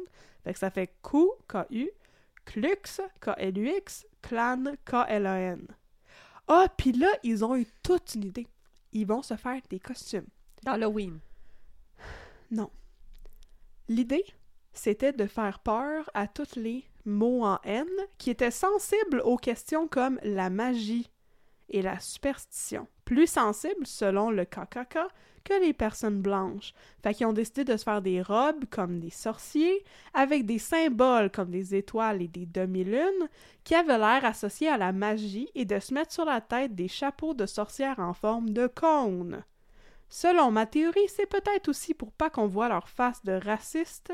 Ça- petites faces de lâche de raciste sale. Non, mais tu sais, c'était comment? Ils voulaient se déguiser en fantôme. Non, non, non, non, non. C'était une autre manière d'insulter les personnes afro-américaines en riant du fait que ces personnes-là croyaient à des choses comme la magie, tu sais, le voodoo, Oui. des croyances culturelles afro-américaines, puis qui viennent de leurs racines. tout. Le KKK, ils voulaient se moquer de ça en faisant des costumes. Wow. J'espère qu'il existe un beau sapin en forme de cône blanc sur lequel ils pourraient tous s'asseoir et spinner une coupe de fois. Cette Mais- bande de... Comment qu'il disait ça dans ton article d'Allopolis? Des affaires de chien sale? D'enfant de chienne. Enfant de chienne? Ouais. Oui. Enculé d'enfant de chienne. Enculé d'enfant de chienne. Voilà. Mais je me rappelle, il y avait une photo d'un Race Riot où est-ce que ils confrontaient comme des... C'était comme une photo d'un membre du Ku Klux Klan avec une jeune femme racisée, puis euh, le monsieur euh, tenait son masque très fort avec sa main. Ouais. Euh, je pense que c'est parce que comme euh, c'est euh, la même logique que les gens qui aiment écrire des insultes de l'autre côté de leur ordinateur. Oui. On est très fort quand on est anonyme. En tout cas, donc, cette première mouture qui fait honte au café, mouture, café, Ah, du clan Mais le café, c'est noir. Pas le droit de boire du café, c'est un membre du Ku Klux Klan. Sauf mon café. Mon café, il parle comme ma peau, je l'ai déjà dit. Mais donc, c'est considéré davantage comme un amusement pour personnes blanches qui s'ennuient et qui sont racistes, très très racistes, que comme un mouvement d'activisme politique. Il y, avait, il y avait plus de colle, puis il y avait sûrement une pénurie chez Omar de ça. Du yoga show. Ah oui, bon. Mais là, ça va devenir bien vite un mouvement activiste et surtout euh, terroriste avec l'arrivée du premier King Dragon du clan, Oh! Nathan Bedford Forrest. Fait que là, parenthèse dans la parenthèse, sur l'affaire de pourquoi je ris des dragons quand je parle du Klux Klan. Parce que c'est ridicule, là. Mais c'est vrai, les dragons font partie de la classification et de la nomenclature officielle du clan. Là, j'ai scrappé mon... J'ai scrappé mon historique Google pour faire cette recherche pour vous. Là, Permettez-moi de vous expliquer les grades dans le KKK dans l'espoir de, je l'espère, vous faire rire. Faut se rappeler que c'est des gars en jaquette blanche avec des oreillers sur la tête qui brûlent des croix et qui pendent des gens à des arbres. OK? Il y a quatre niveaux qui s'imbriquent dans le KKK. Le plus grand, c'est l'Empire avec un grand E. Oh. Dans ce niveau-là, il y a le sorcier impérial, qui est le chef du KKK. Il y a aussi le grand Schubladen, qui est un trésorier, et le grand scribe, qui fait la liste des membres. Le grand Schubladen. Le chocolat. Ça, je me demande c'est quoi. Il y a aussi un exchequer royal. Ah non, excuse-moi, un exchequer impérial. Mais je sais pas ce qu'il fait de bon, je comprenais juste pas son titre. Et il y a un grand dragon. Le grand dragon dirige les royaumes. Il appelle ça les realms en anglais. Fait que les realms, c'est la partie en dessous de l'Empire. Là, il règne là-dessus le grand dragon avec ses huit écuyers. Puis plus petit encore, il y a le grand titan et ses six furies qui règnent sur des plus, parti- des plus petites parties de territoire, pas plus grandes qu'un tiers de district, c'est spécifié. Puis finalement, il y a le grand géant accompagné de ses quatre gobelins qui règnent sur un comté au complet. Et tout ça, ça s'imbrique comme des plats de margarine vide dans l'armoire. Puis là- faites juste jouer à Donjons et Dragons. Quand ils là. ont fait... la- Attends! Quand ils ont fait la deuxième vague, ils ont aussi créé des nouveaux titres, comme en rafale, le Grand Cyclope, les Faucons, les Grands Turcs, les Grands. Sentinelles, les Grands Mages, les Goules, puis les Grands Moines. Excellent. Et à tout ça s'ajoutent deux organisations judiciaires Ah! au sein même du, au sein même du KKK Ah! qui s'appellent le Grand Conseil des Yahoos et le Grand Conseil des Centaures. Because why not? Pour vrai. Le Great Council of the Yahoos. Là, là, là, c'était... J'étais comme, ok, bon, fin, fin de la parenthèse. Puis après, que ils là- disent que les personnes blanches, on n'a pas de culture. puis après ça, ils voulaient, ils voulaient se mettre en saute pour sembler des sorciers puis se moquer des personnes noires. Excuse-moi, là. Je pense que les personnes Le noires grand plus de exchequer puis le grand choubladen. Mais là, ils s'appellent les Grands Dragons. Les grands À un moment donné, il y a quelqu'un... J'étais comme-. Je sais même pas ce que ça veut dire. En tout cas, je Je voulais pas euh, faire du mal à la mémoire des Beatles. Tabarnoche. Choubladi, Choubla- choublada, la. Goes on white! Non! tu, tu peux pas faire ça parce qu'il y, a eu- il y a eu Charles Manson aussi, puis Helter Ah oui, Skelter. tout. Non, on peut pas mêler la, les Beatles Les Beatles ça. sont comme Please, leave us alone! Pauvre Paul McCartney. Fait que, bon, On n'est pas des sales racistes. il y, a, y tout ça. Fait que les, les grands dragons et les chefs impériaux, sorciers impériaux et tout ça, c'est une- vraie affaire que je suis comme... Voyons donc, ça vous tentait pas de juste écrire des livres de fantasy puis Ouais. pas faire du mal aux gens. Avec l'arrivée de Nathan Bedford Forrest, le KKK commence à tuer du monde. On estime que pendant la campagne électorale qui a éventuellement porté Ulysses Grant, champion de l'Union, au pouvoir, le KKK a tué ou blessé environ 2000 personnes rien qu'en Louisiane. Mais il s'en prenait à qui, le KKK? Principalement aux personnes noires. Et aussi, il y avait les gens qui étaient juifs. Bon. Et là, avec la deuxième gang du KKK, on a comme... On a ouvert encore plus large l'éventail des personnes que le KKK déteste. Diversité. Ah, ça, c'est important. Fait que là, c'était pas un si gros bond pour la presse de théoriser que le KKK pouvait être lié, parce que justement, c'est mon segue. Ah! Dans la deuxième vague, qui était à la fin des années 1910, début des années 1920, le KKK s'en prenait aussi à des institutions catholiques, puis ils ont réussi à rameuter beaucoup de pasteurs protestants sous ce prétexte-là.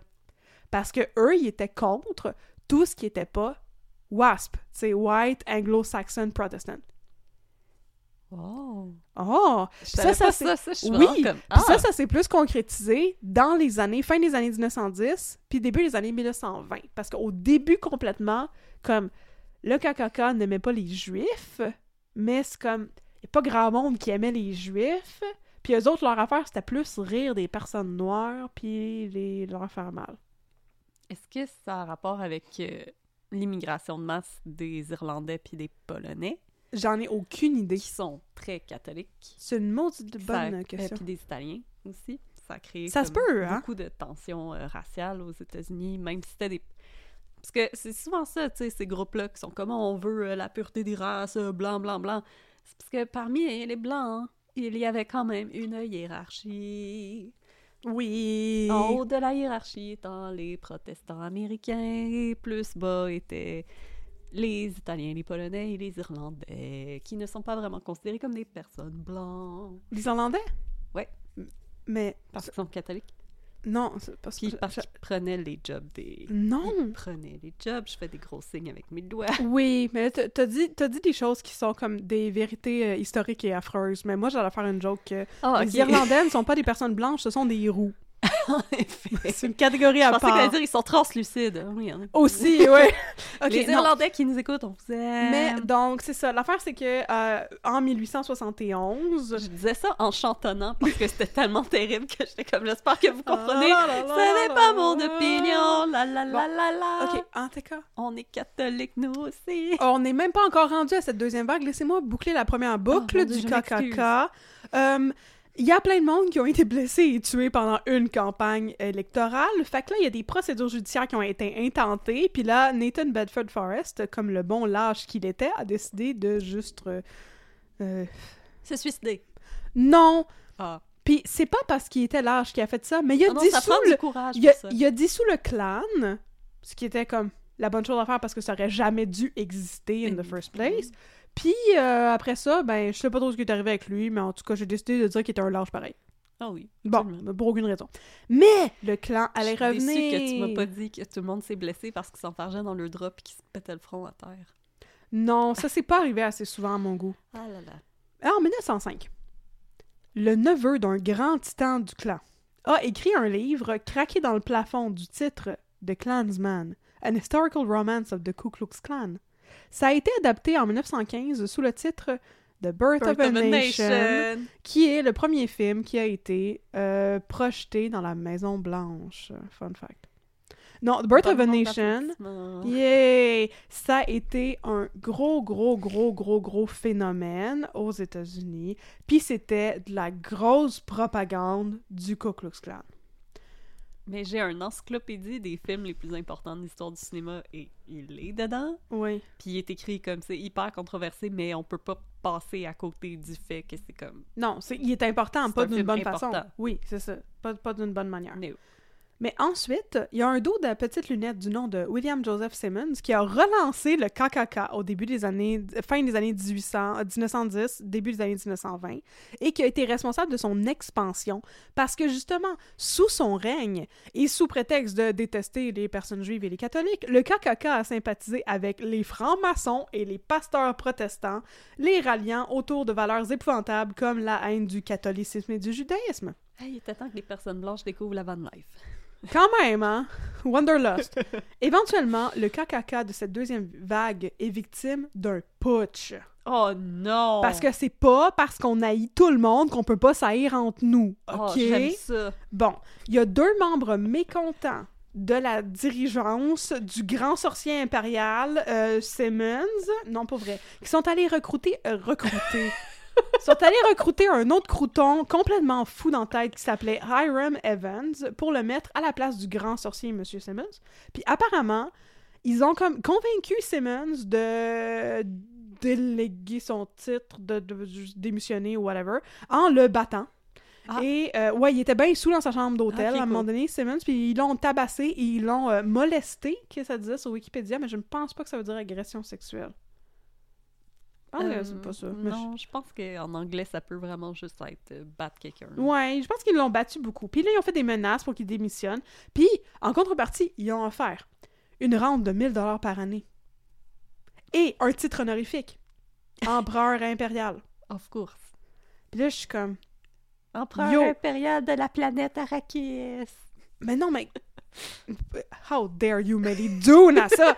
mais sérieusement, là, si t'es pour inventer un titre, tu Ouais. peux-tu faire quelque chose de moins redondant que Empereur impérial? Ouvre un, ou- ouvre un thesaurus, là, maudit, puis réalise qu'Empereur et impérial, ça la même... C'est ça, exactement. tu vas être le gouverneur gouvernant. Yeah. Oh Fait que ouais, il était le l'empereur président impérial. qui préside. Yeah! Président présidentiel. Fait que là, Hiram Evans, il est resté le king du clan de 1924 à, 1924 à 1939. Puis éventuellement, il s'est mis dans le trouble avec le fisc. Alors lui, Oh, le fisc. avec le fisc. Ben oui, parce qu'eux autres payaient pas leurs impôts. Oh, tu m'étonnes. Et là, c'est lui, dans le fond, qui était un vrai lâche, parce que pour euh, ne plus avoir à se badrer du fisc, il a vendu le KKK à quelqu'un d'autre. Et cette autre juste... Hey, tu veux-tu mes dragons puis mes empereurs? Oui, c'est un film de science-fiction. Je suis un grand puis j'ai huit ghouls avec moi qui m'aident à runner mon comté. Hmm. Ok, Regarde fait nos que- beaux costumes. Ouh! Oh, ça c'est Gribouche, il a mis des grelots sur la scène. Ça, c'est ma femme. Regarde, c'est elle qui a fait les trous d'yeux parce que moi, j'avais de la misère. Ben non, il y a pas de femme dans le KKK. T'es-tu malade? Non, non, sa femme, elle a fait son costume. Ah, ok, oui, excusez. mais mais non, mais non, non. Ben non, pa- on- petite parenthèse. Ils ont leurs règles. Ben- non, non, mais pour vrai, les femmes avaient pas le droit d'être dans le KKK. Non. Je sais pas s'ils ont le droit aujourd'hui, mais comme j'espère que Que non, oui, parce qu'il faudrait bien qu'on ait quelque chose de notre bord en tant que femme, là. Comme ne pas avoir le droit de faire partie d'un groupe terroriste et suprémaciste blanc. Ah. Ça, ça pourrait jouer en mais notre je pense qu'il y a des femmes dans le ça. Ah, J'espère que non. Mais dans les années 20, Leurs là, cheveux, ils dépassent. dans, sous le règne de Simmons puis de Hiram Evans, les, le KKK aussi s'en prenait beaucoup à des hommes qui étaient des hommes racisés qui fréquentaient des femmes blanches. Ouais. C'est arrivé souvent qu'il y en a qui ont été lynchés pour ces raisons-là. Parce que le KKK, il disait au- à tout le monde, puis ça c'était bien populaire auprès des personnes comme les pasteurs euh, protestants, tu sais. Il disait à tout le monde que ils étaient en croisade pour protéger la vertu des femmes blanches. Ah, merci! Mais personne vous l'a demandé! Bon. Je suis en train de lire l'article sur les femmes. Mais pourquoi tu continues de nous parler de ça, me direz-vous? curieuse! Non, non, mais pourquoi moi je continue à vous parler de ça, me demanderez-vous? Me demanderas-tu, Audrey? Oui. OK, on est rendu dans les années 40, puis là, les incendies Ah, dont c'est je parlais depuis les années 80 que les femmes peuvent faire partie. Ah, mon Dieu. With women participating as full members of the clan, they could serve as leaders and come from a range of social and economic classes. The modern wave has been primarily fueled by economic, racial, and religious motives. Et voilà, le Ku Klux Klan est arrivé dans la modernité. Ça me déprime tellement, là. Euh, les femmes blanches, euh, on est très complicites dans ces affaires-là, là. On va pas, on va pas se mentir. Ben non, on va pas se mentir pour tout, mais j'aurais vraiment aimé ça qu'ils continuent à nous écarter de ça, là. on est content d'être exclus, bye bye! Hey, bon, gardez ça pour vous autres, là. Euh, mais là, c'est ça. Vas-tu me demander, pourquoi tu Oui. continues à me parler de ça? Tantôt, les incendies, c'était les années 20, là, t'es rendu dans les années 40 dans l'histoire du KKK, mais je m'entête à continuer à vous en parler, Oui. parce que, yo, ça existe encore aujourd'hui. Oui. OK? Puis, puisque c'est un groupe qui existe encore aujourd'hui, c'est quand même le fun qu'on soit au courant que ça existe. Oui. Euh, Qu'on se mette pas la tête dans le sable. euh. non, parce que là, après l'affaire du IRS, le fisc, ce n'était pas la fin du mouvement. Non, non, non. Si on peut appeler un mouvement, entre guillemets, le fait de lyncher des innocents puis de mettre des croix en feu sur le gazon des pauvres personnes qui ont rien demandé. Tel un phénix plein de marde, le KKK renaît de ses cendres Ah! en 1946, fait que comme deux ans après qu'il ait fait faillite, là. Et ce sont des groupuscules qui commencent à s'organiser. Tu sais, ils disent euh, diviser pour mieux régner. Mais là, c'est surtout divisé pour euh, comme passer inaperçu. Parce que, Comme des fantômes. pareil comme des fantômes, des fantômes pleins de marde. Puis là, l'affaire, c'est qu'ils ont reparti. Puis là, au début, mais c'était, sous les mêmes prémices que les autres mouvements. Puis là, c'est bon, hein, on peut pas, on peut pas, mais il y avait pas grand-chose de très spécifique à s'opposer contre jusqu'en 1948. Année euh, durant laquelle le président Harry S. Truman a passé une loi qui mettait un terme à la ségrégation dans les forces armées. Puis ça, c'était comme le début de la fin de la ségrégation au point de vue euh, légal aux États-Unis. Tu sais, une chose qui n'aurait jamais dû arriver, anyway. Exactement. Donc, autre parenthèse dans la parenthèse. Qu'est-ce que c'est ça, la ségrégation? C'est un peu euh, ce qu'on fait encore aux personnes autochtones aujourd'hui. Ah, ah, ah, oups. Mais c'était comme pas mal pire, puis je veux pas que vous pensiez que je diminue les Non. violences vécues par les personnes afro-américaines ou les violences vécues par les autochtones. C'est des violences qui sont juste différentes, mais toutes aussi terribles. La ségrégation aux États-Unis, ça avait pour objectif d'empêcher les personnes noires d'accéder aux mêmes services que les personnes blanches, puis leur devise, c'était le très célèbre Separate but Equal. On est séparés, mais on est égaux. Ça, ça date de 1896. Fait que l'idée, c'était vous restez chez vous, nous on reste chez nous, puis on est tous égales. Sauf que c'était pas vrai pantoute. Puis les Américains subissent encore aujourd'hui les conséquences de cet esti de système à deux vitesses du Saint-Sacrement qui a défavorisé les personnes noires pendant des décennies et qui continue à le faire aujourd'hui. Mais tu sais, on l'a dit. Oui, mais maintenant, ça s'appelle le gerrymandering. Oui, puis tu sais, on a dit que le racisme institutionnel, ça n'existait pas. Ben, c'est ça. La fin de la ségrégation dans l'armée, c'est 1848. Fait que ça fait 50 ans que le separate but equal règne sur tout. Puis ça, ça veut dire que si t'es une personne noire, tu peux pas aller dans les mêmes restaurants que les personnes blanches. Tu peux pas aller dans les mêmes écoles. Tu peux pas aller dans les mêmes toilettes. Tu peux pas boire dans les mêmes fontaines d'eau. Il y a même des places où tu peux pas aller dans les mêmes rues. Tu peux pas habiter sur les mêmes rues. Tu euh. peux pas habiter sur les mêmes rues. Tu peux pas aller chez les mêmes médecins. Non. T'as pas accès aux mêmes services. Point. Fait que Truman, en 1948, lance le mouvement législatif pour défaire la ségrégation. Puis le KKK, en bon groupe terroriste, a commencé à trouver ça Pas le fun. Pas le fun! Et ils ont commencé à terroriser, comme un bon groupe terroriste, d'autant plus de personnes noires. Le gros du KKK se concentrait sur l'Alabama, où il y avait, il y a encore aujourd'hui, beaucoup de tensions raciales. Et le KKK a commencé ou à, assassiner ou à tenter d'assassiner de plus en plus de gens. Il y a aussi des gens qui ont été battus par le KKK, ça arrivait souvent, y compris des... C'est ça qui est... C'est ça qui est paradoxal, y compris des personnalités publiques. Comme Nat King Cole a déjà été attaqué par le KKK puis tabassé. Mais Nat King Cole, c'est un des plus grands chanteurs, jazzman qu'il y a eu. Mais c'est pas grave. Il, était noir, il s'est fait tabasser, il s'en prenait à tout le monde. Il s'en prenne à tout le monde, le KKK. Donc, parmi les plus célèbres assassinats du KKK, je pensais que c'était quand même important de les nommer parce que c'est des affaires qui sont arrivées il y a longtemps, mais c'est comme des affaires marquantes.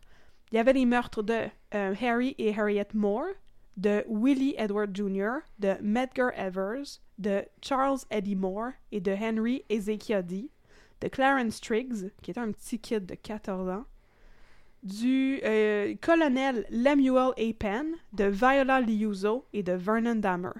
Il y a aussi eu le lynchage de Michael Donald durant cette période, quoique le lynchage était plus prévalent dans les années 20, aussi terrible que ça puisse sonner.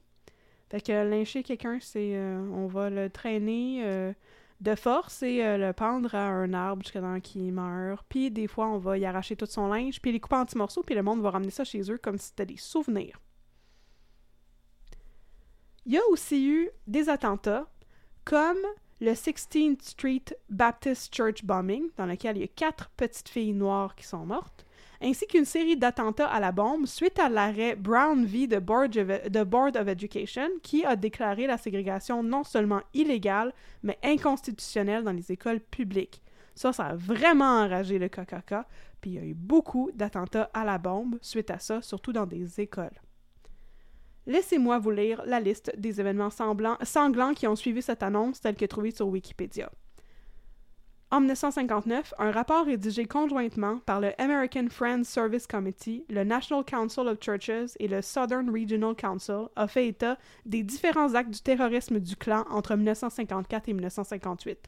Six Afro-Américains assassinés, 29 blessés par balle, dont 11 blancs, 44 personnes molestées, 5 personnes poignardées, 30 maisons détruites par des attentats à la bombe, 8 maisons incendiées, 15 maisons ayant reçu des tirs d'armes à feu, des attentats à la bombe ont frappé les écoles de Jackson au Tennessee, de Nashville, de Chattanooga, de Charlotte au Tennessee, de Charlotte en Caroline du Nord et de Clinton en Caroline du Nord. Sept églises ont été également frappées par des attentats à la bombe, quatre synagogues ou centres culturels juifs ont été incendiés, le siège de la Young Men's Christian Association de Chattanooga a aussi été dynamité. Et mettons que c'est là, dans mes recherches, que j'ai senti dans le creux de mon estomac une lourdeur familière, celle qui se pointe inévitablement quand le poids de toute la violence et la cruauté et la dégueulasserie humaine dont je vous parle dans mes cas finit par m'atteindre. Fait que j'ai décidé, waouh, on n'est même pas encore rendu à Martin Luther King, puis je suis plus capable d'en prendre. là. Alors j'ai décidé d'amorcer une petite conclusion simplement pour faire le lien avec aujourd'hui, puis vous rappeler que le KKK, ça existe encore. Le suprémacisme blanc, ça existe en esti. Ok, oui. Même si ça ne s'appelle pas le KKK, ça existe en esti. Et chaque année, il y a encore des attentats terroristes qui sont commis au nom du suprémacisme blanc. Ça existe au Québec. Fait qu'il faudrait une fois pour toutes qu'on arrête de se niaiser puis de dire que le racisme systémique n'existe pas, parce qu'on rend service à personne en disant ça. Le suprémacisme blanc, le néonazisme, l'extrême droite, ça existe encore beaucoup trop il faut en être conscient puis arrêter de se dire que c'est le fun pour voter pour, de voter pour des partis que je ne nommerai pas parce qu'ils privilégient des politiques économiques conservatrices qui vont réduire le déficit parce que souvent, c'est pas juste ça qu'ils font. Ils promeuvent Ils aussi font même pas ça. ils font même pas ça, mais ils promeuvent aussi des politiques xénophobes. Ils nient l'existence d'inégalités qui sont bel et bien réelles, sous prétexte que des mots comme intersectionnalité puis écriture épicène, ça fait peur. Puis ça, ça fait des gros ravages. Surtout, il y a des partis politiques comme ça qui montrent au petit peuple que c'est normal et même que c'est accepté d'haïr le monde qui est différent de nous. il n'y a pas juste des colons comme David Duke aux États-Unis. Ici aussi, ça existe. Puis il faut qu'on l'admette pour être capable de le changer. Pour citer ce chef-d'œuvre qu'est la classe américaine. et revenir dans un mood plus léger et faire rire Audrey. Tu sais donc pas que c'est pas bien d'être raciste, que c'est mal. On doit pas faire de la discrimination raciale, c'est mal. Juger les gens sur leur religion, c'est mal. C'est mal. Sur leur couleur de peau, sur leurs origines sociales ou sur leur nationalité, c'est mal. Fin de la parenthèse sur le KKK. Voilà. Fait qu'il y a une raison pour laquelle on pensait que le KKK pouvait vouloir s'en prendre aux églises catholiques. Ça sortait pas de nulle part, puis c'est vrai qu'il y avait des institutions qui avaient reçu des menaces signées du KKK. Est-ce que ça venait vraiment du KKK? On sait pas. Mais j'ai trouvé dans mes recherches des traces qui disaient que le KKK était implanté entre autres au Manitoba, puis qu'il y avait vraiment des raisons de croire qu'il était lié avec l'incendie de l'église de Saint-Boniface, euh, pardon, du collège de Saint-Boniface. Mais il y a rien qui est venu prouver ça. Sauf que c'était quand même des organisations qui avaient de grandes ramifications et que c'était possible qu'il y avait un lien. Fait que là, on va délaisser notre belle province et les incendies de la cathédrale et tout ça pour aller faire un petit tour en Ohio. Ohio. Mais pourquoi diable irions-nous en Ohio, me demandez-vous? Because it's for lovers. Maybe. Mais aussi parce Une que... tune quand on était au secondaire. Pour Ohio is for lovers. Ouais? Ouais. C'est de qui? Google est notre ami. Je ne connais pas cette, cette chanson. C'était, euh, voyons, un des gros bands d'emo. euh. Non, je ne veux pas écouter des Billy Idol. Non? It's a nice day for... Hawthorne. Heights. Wow! Non. Alors, on va aller là-bas, parce que là aussi, il y avait des églises qui étaient sous attaque. Eh, maudit. En 1927, la police de Cary, Ohio, procède à l'arrestation d'un type alors qu'il tentait de commettre un vol à l'église Notre-Dame de la Consolation. En fait, euh, il avait volé des affaires puis essayé de blackmailer du monde pour, pour leur donner. Que là, la police a Ah. mis la main dessus pour... Non, non, Et- donne ça. Le type en question s'appelait Ray Marsden. Il Oh. avait 42 ans et était originaire de Flint, au Michigan. Oh! Il avait volé une statue dans une église et justement tentait d'escroquer du monde pour euh, qu'il puisse la revoir. Et c'est comme ça que la police l'a arrêté. La police l'a ramené et Marston finit par passer à table. Il dit avoir pillé 22 églises catholiques en compagnie de quatre complices. Oh là là. Son motif? L'argent Les églises catholiques étaient, selon lui, les seules qui faisaient du cash. Fait que c'est comme, il avait besoin de cash, fait qu'il il volait des églises parce qu'il pensait que c'est là qu'il y avait du cash. Mais non, mais c'est ça, t'as pas pensé à des banques ou des restaurants, je sais pas? En tout cas, fait que, Ouais. bon. Il y a plus... petits magasins général. Ouais. Oh, le mom and pop. Oui. Mom and Mom pop store. shop. Le mom and pop shop. Mais il y a trois de ses complices qui sont arrêtés tout de suite. John Voight. Peter Voight. Non, Perry Voight et Clifford MacArthur. Oh oh, oh oh. J'aime donc ça, prononcer les noms anglophones. Ils sont arrêtés à Covington, New York, mais il y a un autre acolyte qui court toujours. Et la nouvelle paraît dans le nouvel run. livre. Oui! Ta-na-na-na, Et son nom était Bruce Springsteen. Ta-na-na-na. Il court toujours, encore aujourd'hui. Non, Oui. mais sérieusement. Je te dis, t'en forme. La nouvelle, la nouvelle paraît le 25 juin 1927. C'est tout petit dans un petit coin, mais là, bientôt, ça va devenir big, big, big. Big time. Comme Peter Gabriel. Pareil De comme Bruce Peter Gabriel. À Peter Gabriel. Voilà, c'est le pipeline que personne ne connaît. Entre Born to Run puis euh, je Big sais pas. Time. Big Time, oui. Voilà. J'essaie de penser à une autre tune, simplement. le journal Le Canada fait paraître, le jour du Dominion 1927, donc le 1er juillet, un tout petit article mini rikiki qui parle de la carrière impressionnante du petit criminel euh, Ray Marston qui s'en prend à des églises catholiques depuis 27 ans. Ah. Il en a 42. Alors, si on fait des maths, ça veut dire qu'il a commencé à 15 ans à voler des églises. Avec ses chums, il dit qu'il aurait commis 15 000 vols dans 7 000 églises et qu'il avait accumulé un magot total de 81 000 dollars et que les vols auraient été commis aux États-Unis et au Canada. Alors, Oh le no. sergent détective Adélard Constantin de la Commission des Oh, incendies c'est un de nom Montréal de police. et tabarnouche, sergent détective Adélard Constantin. On est plus, il y a une moustache. Il a une maudite grosse moustache et un gros calepin et veut poser des questions à Ray Marsden. Alors il se rend en Ohio pour creuser davantage la question. Et en août 1927 paraît dans la presse un rapport un peu plus détaillé suite au retour du sergent détective Constantin dans la belle province. Dans un affidavit signé, Marsden affirme, qu'il aurait incendié des églises et serait responsable de l'incendie de 17 églises au Canada, dont la basilique de Sainte-Anne-de-Beaupré et la cathédrale Notre-Dame de Québec. La presse n'est pas élogieuse à l'égard de Marsden, par contre. Selon elle, il est un petit criminel de carrière qui trouve ça bien le fun de faire parler de lui. Et sa crédibilité est remise en question. Dans les journaux, mais aussi par le détective Constantin sergent détective, excusez, bon, qui dit vouloir arriver à valider ses affirmations. je cite un article de la tribune du 24 août 1927.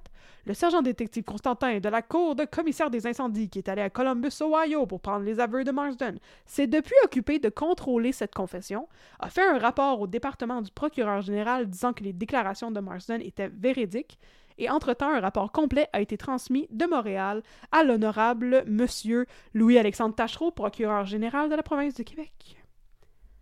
Mais là, l'affaire, là, c'est que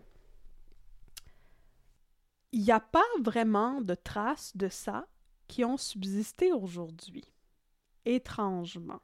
D'abord, dans les archives de l'archidiocèse de Québec, qui euh, a des données archivistiques depuis les années 1600. Il n'y a pas de trace de ce rapport-là du sergent détective Constantin concernant l'incendie. C'est quand même un gros incendie qui est bien documenté.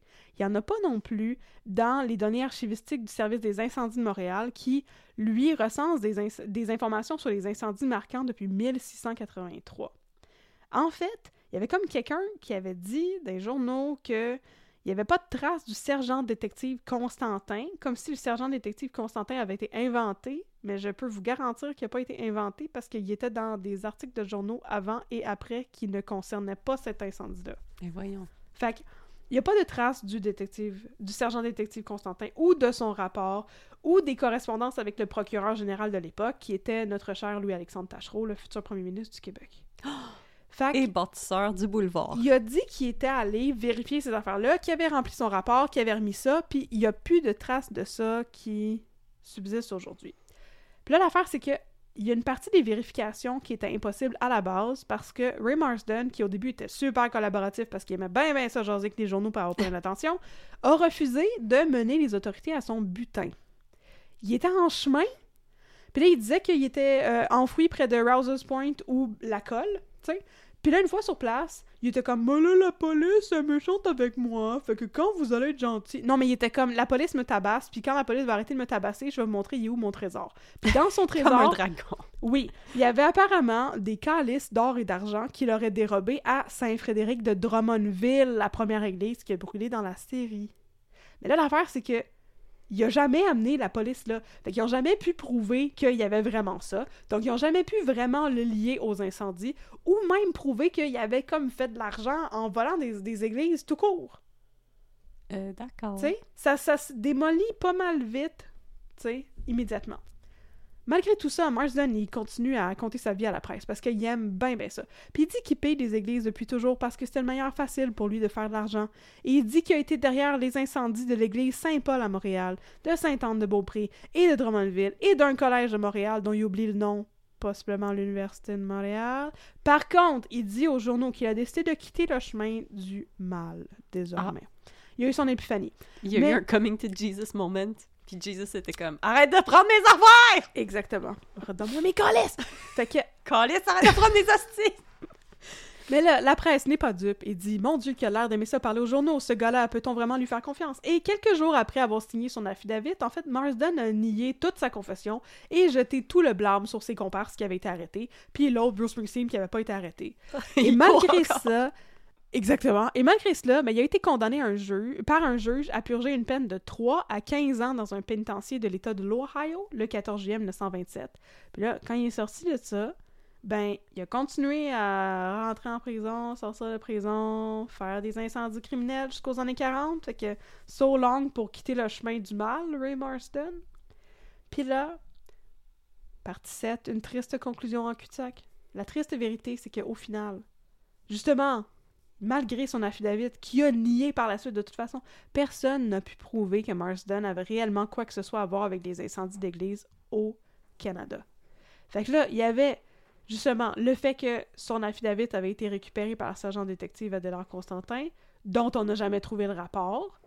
Là, je sais même pas si on a encore cet affidavit-là.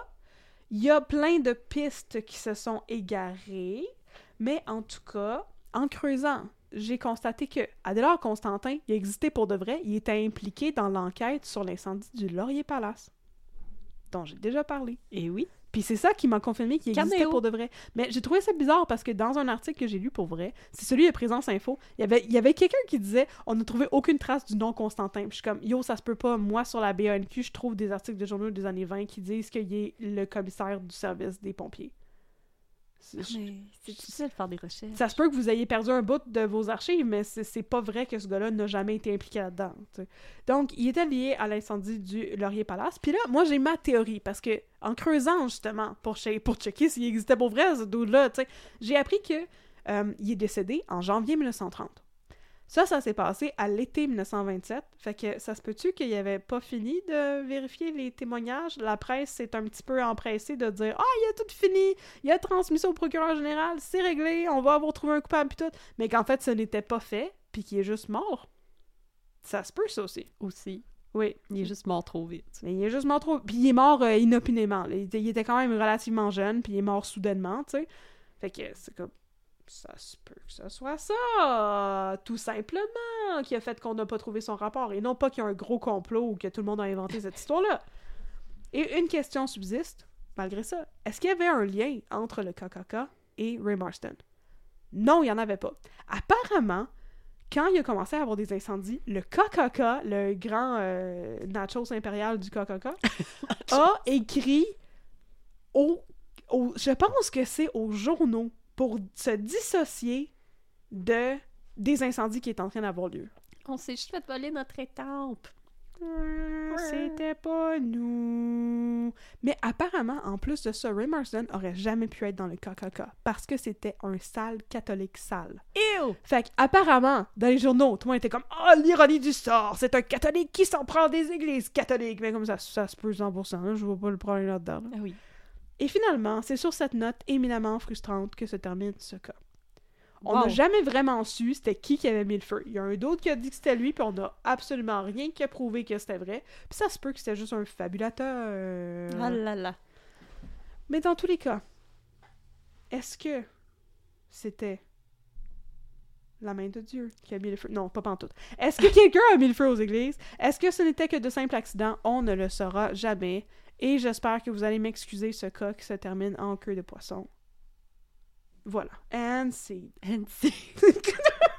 bah non, moi je pense que C'est long en maudit comme très ça. intéressant. Ben, c'est n'est-ce la... pas? la parenthèse du KKK, c'était pas une parenthèse, c'est un chapitre. Ben, c'était un très gros chapitre. C'était une de mes parties qui était... Ben, je voulais faire l'historique, je trouvais que c'était intéressant parce que moi, je ne voyais pas... euh, honnêtement, je ne voyais pas du tout le lien. J'étais comme, là, voyons donc, calmez-vous, le KKK, il s'en prend pas euh, à des institutions catholiques, ça Ah, apparemment, ben, prend à apparemment, des oui. personnes noires. Ah, ben, apparemment, oui! Ah, they hate Ah, everybody! ben, ah, ben, c'est le fun. Puis pourquoi que saillissent hate everybody? C'est à cause du KKK 2.0 d'après Ah. The Birth of a Nation, où est-ce qu'ils ont décidé que c'était bon de faire du lobbying, tu sais, d'aller voir les pasteurs protestants puis dire nous autres on a les catholiques, tu sais. Hein, hein? Hein, Hey, hein? C'était épouvantable, pareil. Fait que c'est ça. KKK 2.0, Electric Boogaloo. Voilà. Puis là, j'ai pas creusé sur euh, la question des nazis ici. Tu sais, comme euh, Adrien Chose, dont j'oublie le nom parce que c'est un nazi. Tu sais de qui je parle? Ben oui. Ouais. Je- Le, le, le journaliste euh, slash... euh, il y avait un petit journal là, qui s'appelait comme le, Ouais. le, le Quack ou je sais pas. en tout cas, lui, là, je l'ai déjà nommé dans un de mes épisodes. Mais c'est ça, j'ai pas creusé là-dessus, ni sur comme le KKK au Canada, parce que vraisemblablement, il y avait pas de lien. Le lien, c'était Ray Marsden. Puis, c'est-tu vrai que Ray Marsden est impliqué? On le sait pas. J'ai trouvé aucune trace de lui. Comme, tu sais, j'ai j'ai pas, j'ai pas trouvé de document de généalogie de lui. C'est juste comme un dude random qui avait pas de vie puis qui aimait ça voler des églises. Voilà. ben, je pense que c'était intéressant pareil. Merci. Et il y a une parenthèse de, choses euh, auxquelles on a tendance à pas penser, mais qu'il faut euh, garder en tête. Oui. Surtout parce qu'au Québec, on aime ça. se mettre la tête dans le sable. Ben là. ben là. Excusez, mais des fois, on aime ça faire ça, effectivement. Euh, oui. Fait que c'est ça. Je voulais vous mettre en garde contre le fear-mongering. Voilà. Tu sais. Tu là, tu Puis euh, là, on, là, sais. on a nommé personne. On Non. vous laisse. J'ai pas nommé de parti politique non plus. Non. Fait qu'on vous laisse faire ce petit moment d'introspection Oui. et ne pas nous envoyer des courriels. Non.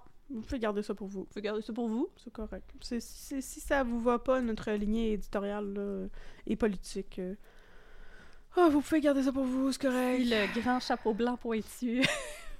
Vous fait. Voilà. moment d'introspection. On va vous faire un beau badge de grand. Dragon du nachos de la Oui. fontaine à Pepsi. Moi, j'allais dire euh, grand dragon de la tornade givrée. Au fudge, extra chocolat. Voilà. Mhm.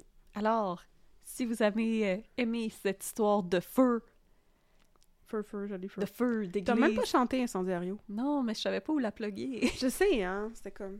C'est ça. J'avais même une partie qui s'appelait pas Incendiario. Ah, désolée, on va la chanter maintenant.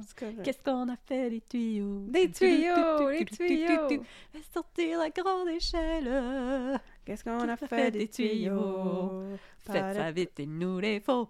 Je pensais que c'était pas de panique, il nous les faut. Euh, non, il me semble que c'est fait ça vite. Mais ça se peut, absolument. Parce que, il me semble pas de panique, il nous les faut, mais là, tu les as pas trouvés, pourquoi? je panique un petit peu si t'es pas, là! Ah ouais, ok, non, j'avoue, ça a beaucoup de pourcents. Mais on a, on a déjà statué dans, dans l'épisode que je me rappelais pas des paroles des choses. C'est correct. c'est ça. Puis on a parlé de la campagne créole. C'est pas là, il faut que je reparle de la campagne créole une autre fois pour que tout le monde l'ait dans la tête. Oui, les que- nous ont écrit que eux ils la connaissaient puis que c'était moi qui avait pas de culture. Oui, puis là maintenant, je peux vous parler de la chanson qui ne dit pas pantoute des alligators, des alligators au bal masqué. oui, Oui, mais ça fait du Hey. sens. Les gens sont déguisés en alligators, sont comme des alligators, des alligators. Mais j'étais sûre que c'était ça, en Non, tant que personne blanche et inculte. Ben c'est ça, je, je, je comprenais pas. Des alligators. Puis là, j'étais super contente, je voulais faire entendre cette chanson-là à mon fils, parce que j'étais comme, regarde, c'est des alligators, puis tu sais, il aime ça les crocodiles, puis c'était pas des alligators. J'ai pas pu les faire entendre. C'est correct. T'as pas qu'il a quand même apprécié les oh et oh et. Ouais. Mais pas autant que Passe-Partout. Ah, c'est correct, c'est encore son lore passe-partout. C'est 100% son lore Passe-Partout. Alors, merci d'avoir été des nôtres. Oui. Pour cette histoire d'église, de feu, de Oui. Bruce Springsteen qui court, Oui. de racisme. De racisme. N'oubliez pas, le racisme, c'est mal. Oui. Juger les gens pour la couleur de leur peau, c'est mal. Mal. Alors, si vous aimeriez nous suivre sur les réseaux sociaux, on vous encourage à le faire sur Facebook, at un peu de crime, sur Instagram, at un peu de crime dans ton café. Si vous aimeriez vous gâter et mettre un petit peu de crime dans votre garde-robe, nous avons une boutique Etsy, etsy.com barre oblique, un peu de crime. Une boutique Etsy, une boutique Etsy. Oh et oh et. Oh ouais, oh ouais. Si vous aimeriez nous encourager sur le plan pécunier, Oh! on vous encourage à le faire. Nous avons un Patreon où Ah. il y a différents tiers qui vous donnent différents avantages. Ah! On vous invite à les découvrir en vous rendant sur le site de Patreon parce que ça se pourrait qu'il change bientôt, mais on vous en dira plus éventuellement. Pour l'instant, c'est un secret entre moi et Mm. Catherine et deux autres personnes euh, Oui. qui ne sont pas Éric Bruno. Mais. Parce que tu vas faire la mise à jour d'Éric Bruno.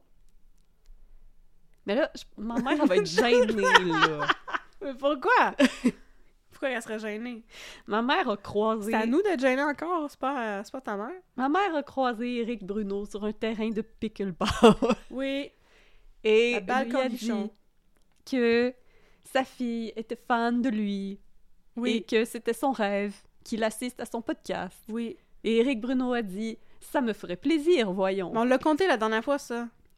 Mais pourquoi tu me dis d'en parler Ben parce que je t'ai parlé de la mise à jour. OK, sa mère, euh, elle a oublié, elle a oublié. Sa mère a recroisé Éric Bruno, puis Éric Bruno, il a dit « Mais là, c'est quand que ta fille va me contacter pour... » C'est sûr qu'il y a une fois comme ça. « C'est quand que ta fille va me contacter pour que je vienne sur son podcast? » Fait que...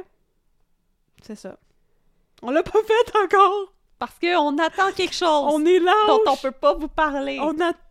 Oui, j'allais dire on attend un signe, mais on attend aussi quelque chose d'autre dont on peut pas vous parler. On va vous en parler un autre moment donné. On vous titille, on En vous attendant, veux-tu que je te chante du passe-partout? Non, on pourrait Ah. remercier nos nouveaux Patreons. OK.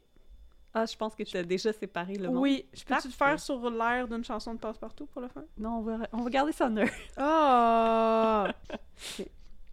Alors, merci Maude P. Faulkner Carianne Gauthier Turgeon. Ça aurait été bien meilleur si je chantais Passe-Partout.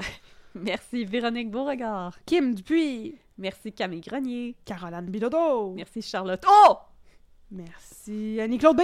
Merci Anne Courteau. Merci Minali Laplante. Merci Magali Mondery Larouche. Merci Sarah D. Merci Jeanne Hérard Laval. Mélanie TL. Merci Bianca Bourgeot. Ariane Meunier. Merci Andréane. Merci Ariane Bondu. Merci Audrey Armstrong. Et merci Passe-Partout. aussi. Non, ok, il n'y a pas de Passe-Partout. J'avais pas le droit de regarder Passe-Partout quand j'étais petite. Non! Non. Dans notre Patreon, il y a des gens, des gens, des gens.